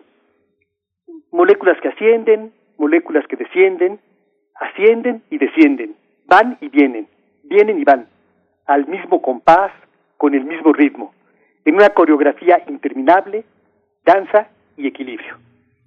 Qué maravilla, doctor Plinio Sosa, qué gusto además eh, escucharnos luego, luego de la vacación. Ojalá haya sido un, un, momento pues de relajación y de volver con muchas fuerzas a la actividad académica, doctor Plinio. Sí, sí descansé bien, a gusto. Eso, eso. Qué, qué, alegría saberlo. Pues muchas gracias, gracias por, por esta visión de la química que es eh, alcanza los límites de la poesía y, y además de la creatividad. Doctor Plinio Sosa, muchas gracias. Sí, de nada. Nos escuchamos de hoy en ocho. De hoy en ocho, claro que sí. Hasta pronto. Bien, pues Miguel Ángel, son las nueve con cincuenta y nueve minutos, ya estamos a punto de despedirnos, probablemente con música, a ver qué dice la producción, pero bueno, por supuesto les agradecemos su escucha, mañana nos encontramos una vez más, si nos lo permiten, a las siete de la mañana, aquí en Primer Movimiento, quédense, quédense aquí en Radio UNAM, muchas gracias a todo el equipo, Miguel Ángel, muchas, muchas gracias. Muchas gracias, muchas gracias a todos, nos escuchamos mañana, esto fue Primer Movimiento. El mundo desde la universidad. Radio UNAM presentó Primer Movimiento. El mundo desde la universidad.